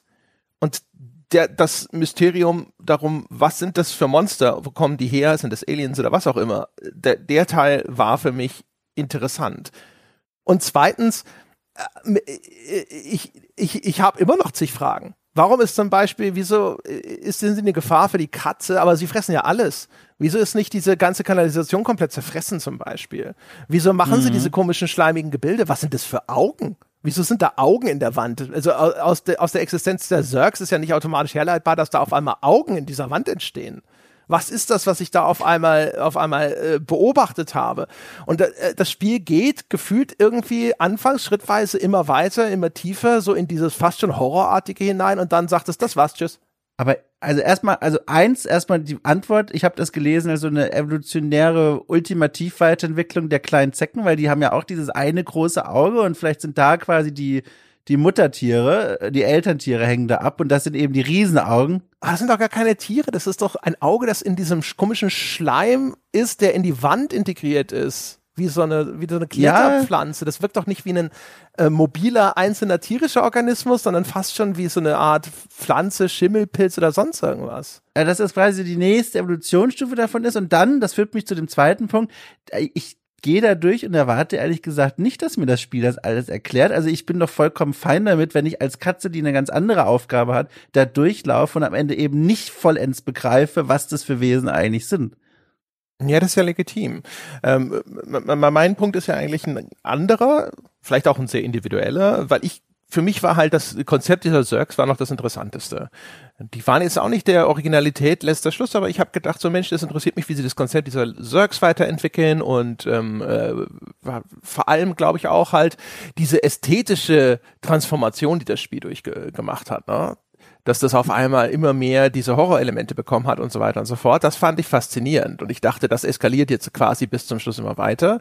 Und stattdessen war dann dieser Part abgeschlossen und wir gehen wieder zurück zu dieser dystopischen Erzählung von einem oppressiven, autoritären Regime, Polizeistaat und ähnlichem und die Revoluzerroboter und solche Geschichten.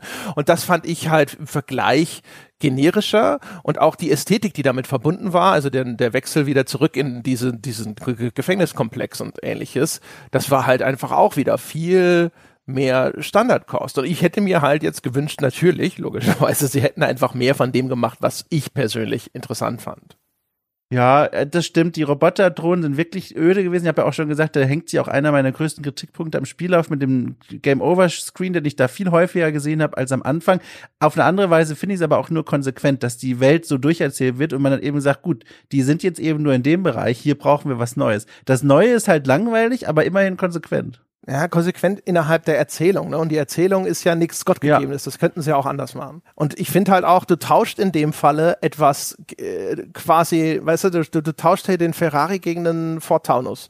Also die, die Zergs sind sind gruselig, sind bedrohlich. Diese Mechanik, dass sie auf die Katze draufspringen und du diese Taste hibbeln musst, um sie wieder abzuschütteln oder sowas, das löst viel mehr Stress aus und dann kommen diese Drohnen. Also die Drohnen sind viel weniger bedrohlich, die Drohnen sind viel einfacher zu handhaben, weil du musst nur im Zickzack laufen, dann treffen die dich nicht. Ähm, äh, ich finde, das ist halt ein totales Downgrade, was das Gegnermodell angeht, außer dass es dieses Instant Kill auf einmal hat. Ne? Das musst du halt einmal lernen. Aber ansonsten äh, ist, ist es auch in der dramaturgischen Staffelung eigentlich voll so ein, oh mein Gott, was ist das? Oh, da, äh, und jetzt auf einmal Augen in der Wand. Oh, überall sind diese widerlichen Viecher. Oh mein Gott, oh mein Gott. Und auf einmal, bläh. Ja, die Bedrohung wurde halt ausgewechselt und da gab es tatsächlich einen Moment, da fand ich das noch ziemlich stark. Also bis dann diese Wächterdrohnen kamen. Das fand ich dann, wie gesagt, doof. Aber das Thema ist jetzt dann eines in Midtown, dieser zweiten Stadt, hier äh, Corporate, Polizeigewalt, äh, Oppressi Oppression und so weiter, blub, blub, blub. Da gibt's ja auch zum ersten Mal so Polizeiroboter. Und das war, da war eine Szene, das fand ich schon hart. Also nachdem man da in der ersten Stadt die ganze Zeit rumgelaufen ist und da mögen sich im Grunde ja alle, dann trifft man auf diese Zecken, diese natürliche, also von der Natur aus irgendwie stammende Bedrohung. Und dann kommst du nach Midtown, nach diesem Kanalisationshöhepunkt, biegst um die Ecke und siehst zum ersten Mal in dem Spiel, wie ein Polizeiroboter einen Zivilroboter gegen die Wand drückt und wirklich bedrängt. Und das finde ich wirkte schon. Also das war plötzlich ein ganz neues Element, das hier Platz bekommen hat, nachdem die Zecken abgelöst wurden. Und da war ganz kurz, fand ich, der Korridor offen für eine, für eine schöne Dramaturgie. Hm, weiß nicht. Ich finde Polizeigewalt in einer dystopischen Zukunft ist wirklich das generischste und uninteressanteste, was man mir zeigen kann. Eieieiei. Äh, was soll ich sagen? so ist es halt, weißt du? Also, weißt du, da, wahrscheinlich äh, was, es gibt ja kaum was Typischeres, ne? Also als, oh, wir haben ein Cyberpunk-Spiel und irgendwelche bösen Konzernschergen oder eben irgendeine Art von äh, oppressiver Autorität ist unterwegs und unterdrückt den kleinen Mann auf der Straße. Also da zuckt bei mir ehrlich gesagt nix. Ähm, auch, auch thematisch, weil, wie gesagt, also die, die ganze Geschichte, es ist, ich fand, es war ein ulkiger Bruch. Ich fand, es wirkte auf einmal so, und das war, fand ich total überraschend, als ob es auf einmal in so eine Horrorrichtung ging. Also die ganze Ästhetik, die ganze Optik ging eindeutig in eine Horrorrichtung. Und ich dachte jetzt, okay, wir versinken offensichtlich jetzt hier in immer mehr Grusel, bis sich die Katze davon befreit hat. Aber dann war das so ein Segment nur, das dann einfach fallen gelassen wird, ne? Oder als, mhm. als abgeschlossen betrachtet wird.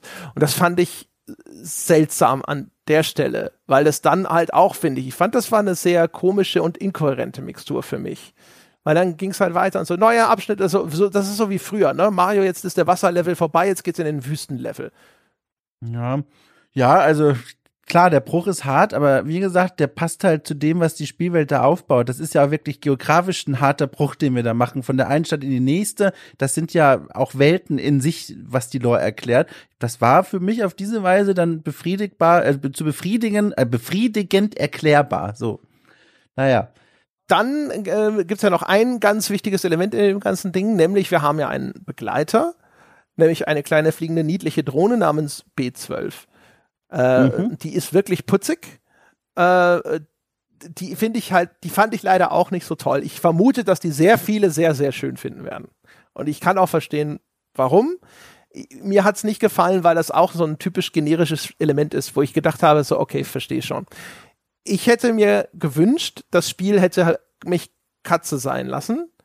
Bedeutet also, erzählt deine Geschichte nonverbal einfach nur durch meine Beobachtungen, genau durch so, indem ich zum Beispiel beobachte, was da jetzt irgendwie dieser Polizeiroboter macht und solche Geschichten, aber lass die explizite Erzählung raus. Und das ist jetzt natürlich, wir sind in einem Bereich, André wünscht sich ein anderes Spiel als das, was er gekriegt hat. Und fair enough, ne, das ist jetzt als Kritik minimal unfair, weil ne, das ist nur, was hätte ich denn lieber gehabt und nie, aber nicht das, was das Spiel nun mal machen wollte. Und jetzt benutzt es diese Drohne eben, um ständig Dinge zu übersetzen oder Dinge zu erklären und die hat auch ihre eigene kleine Hintergrundgeschichte, die sie erzählt. Die ist tatsächlich ganz nett und die ist ganz rührend. Die ist, finde ich zumindest, aber auch extrem vorhersehbar. Also ich habe ehrlich gesagt sofort mhm. gedacht, ah, ich glaube, ich weiß, was du bist. Und dann hieß es hinterher so, ah, ich bin das und das. Und ich so, ja, hätte dir vorher sagen können, hättest du mal gefragt. Ich habe auch die ganze Zeit Miau gedrückt. Finde sehr spannend, was sie mit der Drohne an einer Stelle des Spiels machen. Da habe ich drauf gehofft, weil am Anfang tatsächlich habe ich mir auch gedacht und fast gewünscht, so wie du auch, wäre cool, wenn man wirklich als Katze konsequent hier durchgeführt wird und man eben die Leute nicht verstehen kann, die Roboter und immer überlegen muss, was könnten sie meinen und so weiter, dann wird der Roboter eingeführt als unser Tor in die Welt, der übersetzt alles, der navigiert, der öffnet Türen für uns, später rüstet er auch ein, zwei Equipment-Teile aus, die nützlich sind, die entwickeln eine Beziehung zueinander, okay, aber für mich war der Höhepunkt tatsächlich erreicht, als dann sie mal gezeigt haben, was hätte noch sein können, beziehungsweise die Möglichkeit mal genutzt haben, positiv formuliert, und zwar gibt es dann einen Moment, in dem der Roboter so einen Erkenntnismoment hat zu seiner eigenen Vergangenheit, Vergangenheit. Es geht auch immer so ein bisschen darum, für ihn herauszufinden, was ist er eigentlich für ein Wesen, warum ist er in einem Roboter drin.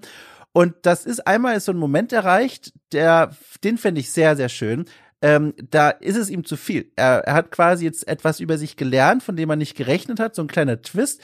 Und dann sagt er, er muss sich jetzt mal zurückziehen und mal kurz nachdenken. Und das ist im Spiel selbst fast schon leider nur ein kurzer Moment, aber für diesen Moment ist der Roboter nicht einsetzbar. Das bedeutet für uns, wir können das Menü nicht benutzen, wir können das Equipment nicht benutzen, wir können mit anderen Robotern nicht kommunizieren, weil wir sie nicht mehr verstehen. Das fand ich sehr konsequent und total spannend. Äh, später im Knast quasi, äh, Alcatraz äh, Wortspiel, ähm, also heißt es im Spiel, gibt's dann auch noch mal eine Szene, da sind wir getrennt vom Roboter, da laufen wir mit einem anderen Häftling herum und den können wir auch nicht verstehen. Und das sind so Momente, da zeigt das Spiel noch mal eine ganz andere Seite und ich find's cool, dass sie es zumindest an den Punkten dann auch konsequent durchziehen. Aber wie du auch, noch schöner und spannender und intensiver hätte ich es wohl empfunden, wenn von Anfang an der Roboter ganz gefehlt hätte. Ja, vor allem, er fehlt ja am Anfang noch, ne? Und die, diese, diese Abschnitte fand ich viel interessanter. Du kannst dann mit der Katze ja auch Dinge so im Maul zum Beispiel hin und her tragen tragen. Und da gibt's eine Stelle, da musst du so ein, äh, so ein Eimerchen holen. Und ich habe gedacht, oh Mensch, das muss ich das Eimerchen und da tropft irgendwo Wasser runter, muss ich da hinstellen, dann läuft das mit Wasser voll, dann muss ich das wahrscheinlich irgendwo anders hintragen oder sowas. Nee. So war das gar nicht geplant. Du sollst das Eimerchen nur einfach irgendwo mit hinnehmen und es da ab, äh, abstellen. Ähm, und dann habe aber ich habe, weil es diese Szene gab, habe ich die ganze Zeit immer daran zurückgedacht, gedacht so Mensch, wieso ist das Spiel denn nicht so? Das wäre viel cooler gewesen. Ne? Einfach so mit den mhm. Mitteln der Katze sich irgendwie zu helfen wissen und weiterkommen und eben dieses äh, explizite Erzählen, was dann da über diese Textboxen von dem Roboter kommt und seine Backstory, wo es langsam enthüllt wird, oh, da hat irgendein Wissenschaftler also sein Bewusstsein digitalisiert und äh, hochgeladen und das wurde jetzt in diesen kleinen Roboter transferiert und so. Ach, das war halt echt so, auch, das fand ich halt alles nicht sonderlich aufregend, weil das für mich war, war fand es extrem vorhersehbar. Und dann ist natürlich dieser Reveal nicht toll für dich, sondern du sitzt so da und denkst dir so, ja gut, war klar. Äh, und am Schluss äh, opfert sich dann der kleine Roboter. Und das ist schon nett gemacht, das ist ganz rührend. Es gibt zwei Szenen. Das eine, äh, die finde ich viel schlimmer, da ist dieser Roboter Clementine, die sich auch opfert in einer Verfolgungssequenz, aber das ist eine dieser, dieser Stellen des erzwungenen Martyriums, ja, wo ich dachte, what the fuck, wieso denn? Die Bullen sind doch weg, wir waren eigentlich so gut wie entkommen. Wir haben gerade hier eine gefühlte eine, eine Minute Zeit, um uns noch zu verabschieden. Es gibt überhaupt keinen Grund, dass du dich jetzt hier irgendwie äh, Helden, den Heldentod stirbst und sagst, oh, ich, ich locke sie weg, damit du entkommen kannst. Nee fahr einfach noch drei Straßen weiter, wir steigen zusammen aus und gehen weg. Ja, also das fand ich äh, einfach von der ganzen Art, wie es inszeniert war, so ein bisschen so. Ne? Und aber äh, hier am, 12, äh, am Schluss, wenn dann hier B12 so quasi den Löffel abgibt, das ist schon niedlich gemacht. Vor allem, weil dann kannst du dich dann quasi neben seinem Leichnam, Airquotes, noch einmal mit dem Kätzchen einrollen. Das ist natürlich schon sehr süß. Das fanden die auch intensiv von der Story, weil eigentlich geht's ja darum als Katze, dass wir unsere anderen Katzen wieder finden, aus der Stadt rauskommen, aber in dem Moment, als B12 da verstirbt quasi, dass dann unsere Katze eigentlich vergisst und aufgibt, warum sie das eigentlich macht, sondern einfach neben ihm liegt und schläft und trauert. Das war schon ein schöner Moment. Soll ich dir aber mal meinen allerschönsten Moment im Spiel aber verraten? Gerne. So, pass auf. Der allerschönste Moment war der auch am Ende, als man dann zu diesem Ort kommt, wo der Showdown passiert. Das ist so eine Art, der heißt auch im Spiel so Control Room. Und dort gibt es einen, ein riesengroßes Fenster. Und dann bin ich an das Fenster herangetreten und von dem Fenster aus, das thront über der riesengroßen Kuppelstadtanlage. Und von dort aus sieht man die ganzen Distrikte und die zwei Städte, in denen man vorher die fünf Stunden im Spiel verbracht hat. Und das war für mich ein magischer Moment. Das war einfach toll. So plötzlich die Aussicht zu haben darauf, wo ich noch die ganzen fünf Stunden jetzt rumgelaufen sind, wo die ganzen Schicksale auf mich warten äh, oder auch nicht und die ganzen Leute, denen ich begegnet bin, das war ein richtig schöner Moment. Mm, Dark Souls-Moment. Ja, genau, ja. dachte ich auch dran. Es war wirklich toll. Ja, fand ich auch gut. Weißt du, was ich fast noch geiler fand, ist, ja. dann, äh, nachdem es dann vollbracht ist, dass die, das Öffnen dieser Kuppel, dass du das komplett mitverfolgen kannst und wie dann ja. langsam das gleißende Sonnenlicht die ganze Stadt erhält, die ja vorher quasi in ewiges Dunkel getaucht war. Weil ja. das war einfach, das fand ich als Epilog fand ich das fantastisch gemacht. Ne? Also erst legt sich die Katze so ein bisschen traurig zum Schlafen hier neben diese, diese kleine Drohne, die jetzt nicht mehr belebt ist. Ähm, und dann aber, dann äh, stehst du irgendwann auf und dann öffnet sich diese Kuppel weiter und weiter. Und du kannst verstehen, das, weiß nicht, das dauert, weiß ich, 30 Sekunden, eine Minute oder sowas, bis sie sich komplett geöffnet hat. Und das ist so ein ruhiger, bedeutsamer Moment als Abschluss dieser Reise, bevor du dann äh, aus dieser Stadt auch rausgehst und das äh, endet einfach einfach mit diesem Gang in die Freiheit sozusagen. Ne? Ja. Mutmaßlich kehrt sie zu ihrer Familie zurück. Wir wissen es nicht. Vielleicht gibt es ja auch einen zweiten Teil. Ich hoffe auf den zweiten Teil. Ganz toll. Das ist, wird so angelegt. Ich hoffe schon. Da hat auch noch mal so ein komisches Elektromodul gefiebt, kurz bevor das Spiel aus war. Ich hoffe. Ja, genau. Da ging noch mal irgendwas an und so. Ähm, ich würde vom, die, die, Vermutung ist, dass sie halt weiter in diese, in diese Themen investieren, äh, die jetzt ihre Erzählung beherrschen. Deswegen bin ich an dem zweiten Teil nicht so interessiert. Aber äh, an oh, sich ähm, äh, ist es ein cooles Ende. Das Ende ist richtig gut gemacht, finde ich. Also ist schon, finde ich, weißt sehr, du? sehr wirksam und auch einfaches. Da haben sie ein gutes Gefühl auch für ihr Pacing, finde ich. Es hatte genau diese nötige Ruhe. Dass der Roboter sich opfert, fand ich, ging wieder ein bisschen zu schnell, weil du bist ja eigentlich jetzt gar nicht mal in einer Situation des Mega-Zeitdrucks. Du hast diesen Kontrollraum erreicht und so weiter und so fort. Ähm, man hätte ja schon noch mal ein bisschen nachdenken können, ob es nicht eine bessere Lösung gibt, als dass sie sich da opfert, weil sie, sie du bist da, irgendwelche Rechner müssen umprogrammiert werden. Das kostet sie halt immer Energie, diese Drohne. Und ne, sie weiß schon sozusagen, also jetzt diese ehemals menschliche, jetzt wahrscheinlich künstliche Intelligenz, die sich in der Drohne befindet, das wird dieser Drohnenkörper nicht überleben, aber sie will das jetzt zu Ende bringen. Ich denke so, können wir nicht einfach noch kurz Pause machen? Gehen wir noch woanders hin? Du lädst dich wieder auf? Hm? Äh, weiß ich nicht. Ich fand dafür, dass das so, so dr dramatisch war, ging mir das schon wieder so ein bisschen zu schnell, auch wenn natürlich mit der Katze kein Zwiegespräch möglich ist und das ein Beschluss ist, den sie mehr oder minder mit sich selbst fasst und dir nur mitteilt. Ja, siehst du mal, ich habe die ganze Zeit auf die Miauen-Taste gehämmert, weil die, um die Situation angemessen dramatisch abzubilden. Also meine Katze hat die ganze Zeit mit dem Roboter gesprochen. Es war eine intensive Szene. hat, er, hat er auch und, nicht und weißt, reagiert. Weißt du was? Nee, das nicht. Aber weißt du, was ich mir auch noch gedacht habe? Beim Finale ist zum Glück nicht passiert. Aber ich hatte dann nämlich noch eine Befürchtung. Genauso wie ich zu Beginn des Spiels dachte, oh Gott, alle Katzen sterben außer meine, hatte ich die große Befürchtung, als ich an diesem Fenster stand und wusste, hier oben wird jetzt noch irgendwas mit Strom und Energie und Hacking und so passieren. Ich dachte mir, ich werde dann vor die Wahl gestellt und gucke dann hier oben am Fenster und dann heißt es, einen der beiden Stadtteile muss ich opfern, damit der andere das Licht bekommt. Und das hätte ich nochmal krass gefunden. Wenn ich hier oben stehe und jetzt den Knopf drücken muss für Stadt A oder Stadt B, boah, das wäre was gewesen. So, so ein Fallout-Ding, ja. Ja, genau. Möchtest du Megat schön mit dem Ellbogen äh, in die Luft sprengen? Ja, nein. Ja, genau.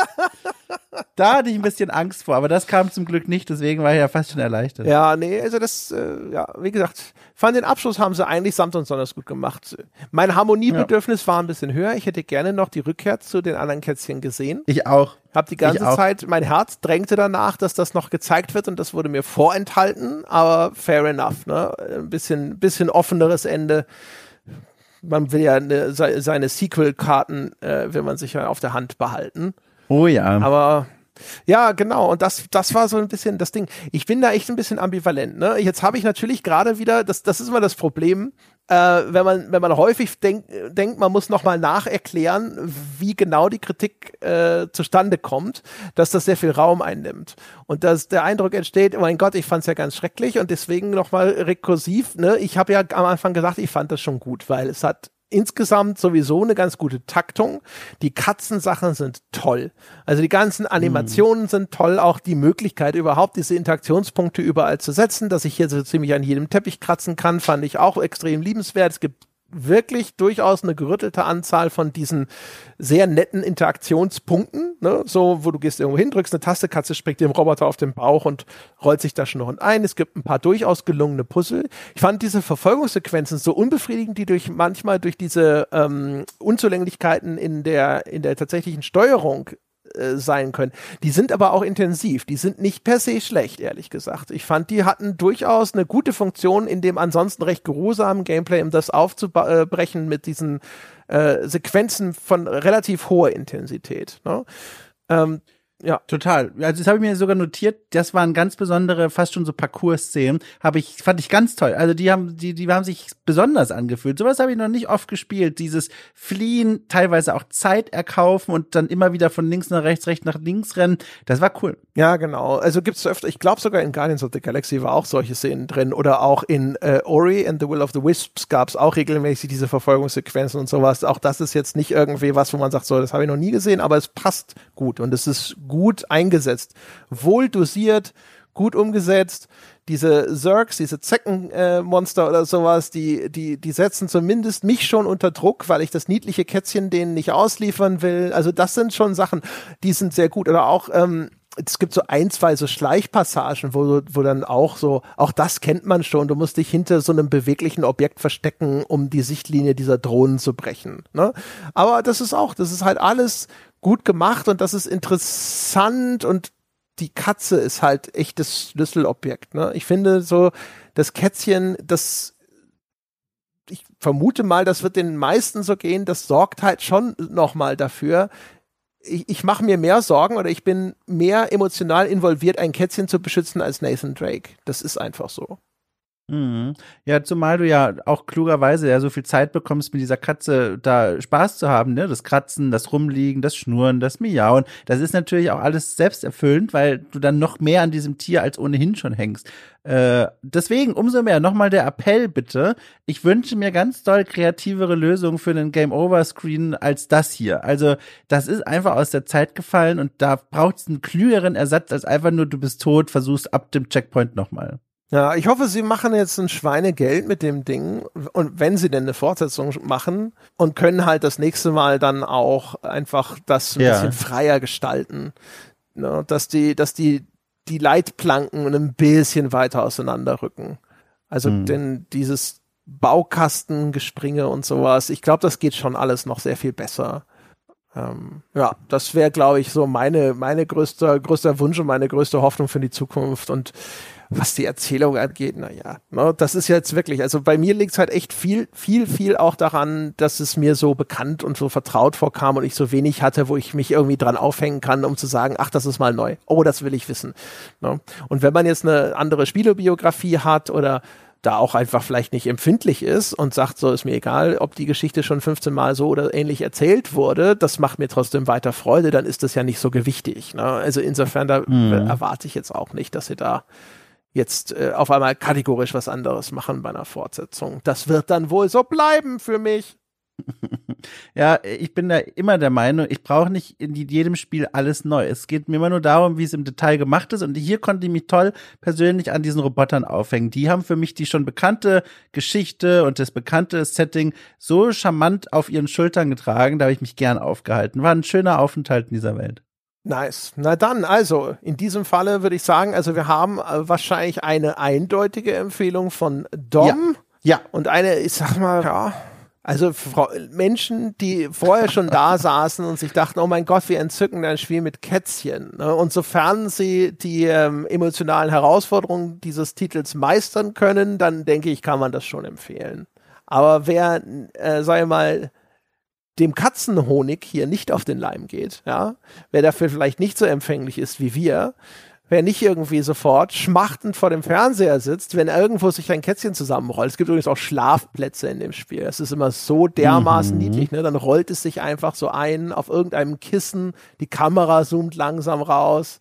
Ja, Zeit auch dafür. Gefaltete äh, Hände und oh, Schau. Kann im Schlafen miauen übrigens, auch das geht. Wie es sich ausruht, ja genau. Du hast es dir verdient. Das war jetzt auch anstrengend. Hast du das auch gemacht, dass du dein Kätzchen ab und zu mal irgendwo hingelegt hast, wenn es gerade stressig war? Ja, und trinken lassen, auch wenn es gar keinen Sinn hat, trotzdem, ja. Ja, genau, stimmt, richtig. Das Trinken gibt's ja auch noch. Das, äh, das äh, war am Schluss aber auch nicht mehr so viele Trinkgelegenheiten auf einmal. Und auch, war das nicht sogar so eine Szene, jetzt bin ich mir nicht mehr ganz sicher, aber also man kann auf jeden Fall relativ früh im Spiel hat man einen Ball, mit dem man spielen mhm. kann. Und ich glaube, das illustriert es gleich nochmal sehr schön, was ich vorhin meinte mit dem, das Nebeneinander von freundlich und bedrohlich, diese Welt. Da gibt's einen Ball, mit dem kannst du spielen. Beim Professor ist es, glaube ich, ist aber auch egal. Und das ist einfach nur ein Ball. Und das ist genauso wie das Liegen und das Schnurren und das Kratzen kannst du machen, Zeit verbringen, hat keinen Effekt. Und später in der Geschichte gibt's aber eine Stelle, wo dieser Begleiterroboter mal komplett ausgeschaltet ist und nicht mehr verfügbar und dann musst du ihn quasi retten und, und, und mitnehmen. Und dort kannst du dann auch quasi seinen vorübergehend leblosen Metallkörper wie vorher den Spielball nach links und rechts werfen. Und das war schon, für, also schon ein intensiver Moment, wenn plötzlich die Ich spiele mit einem Ballmechanik übertragen wird auf Ich bewege den leblosen Körper meines Roboterfreundes von links nach rechts. Das war krass. Aber so sind Katzen. Ja, ja, das, äh, ja, genau. das hat schon gepasst. Ne? Also, es gibt ja auch, es gibt ja auch die die Tüte, ne? wo ja, sie den Kopf ja. reinsteckt und dann äh, hängt auf einmal die Tüte auf dem Kopf und dann wird die Steuerung auf einmal komisch ja, und sowas. Genau. Und dann wird die Steuerung ja. perfekt, sehr gut, tolles Detail, wirklich schön.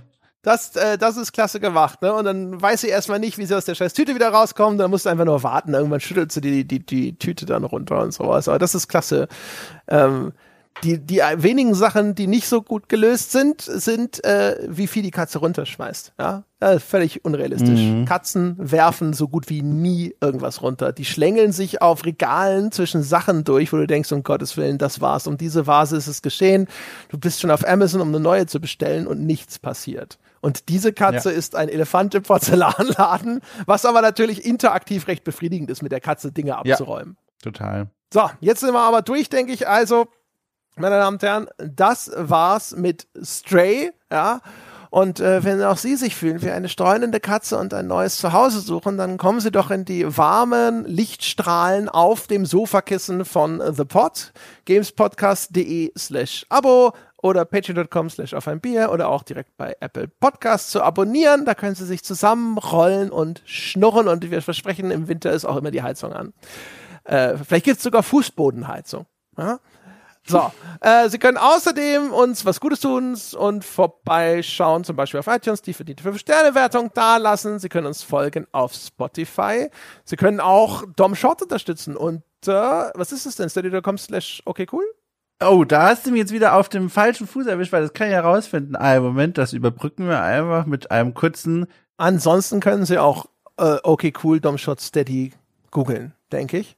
Ich glaube, OKC ist es. Also steady.com OKC ist die Abkürzung. Man findet schon. Also wer möchte, wird's finden.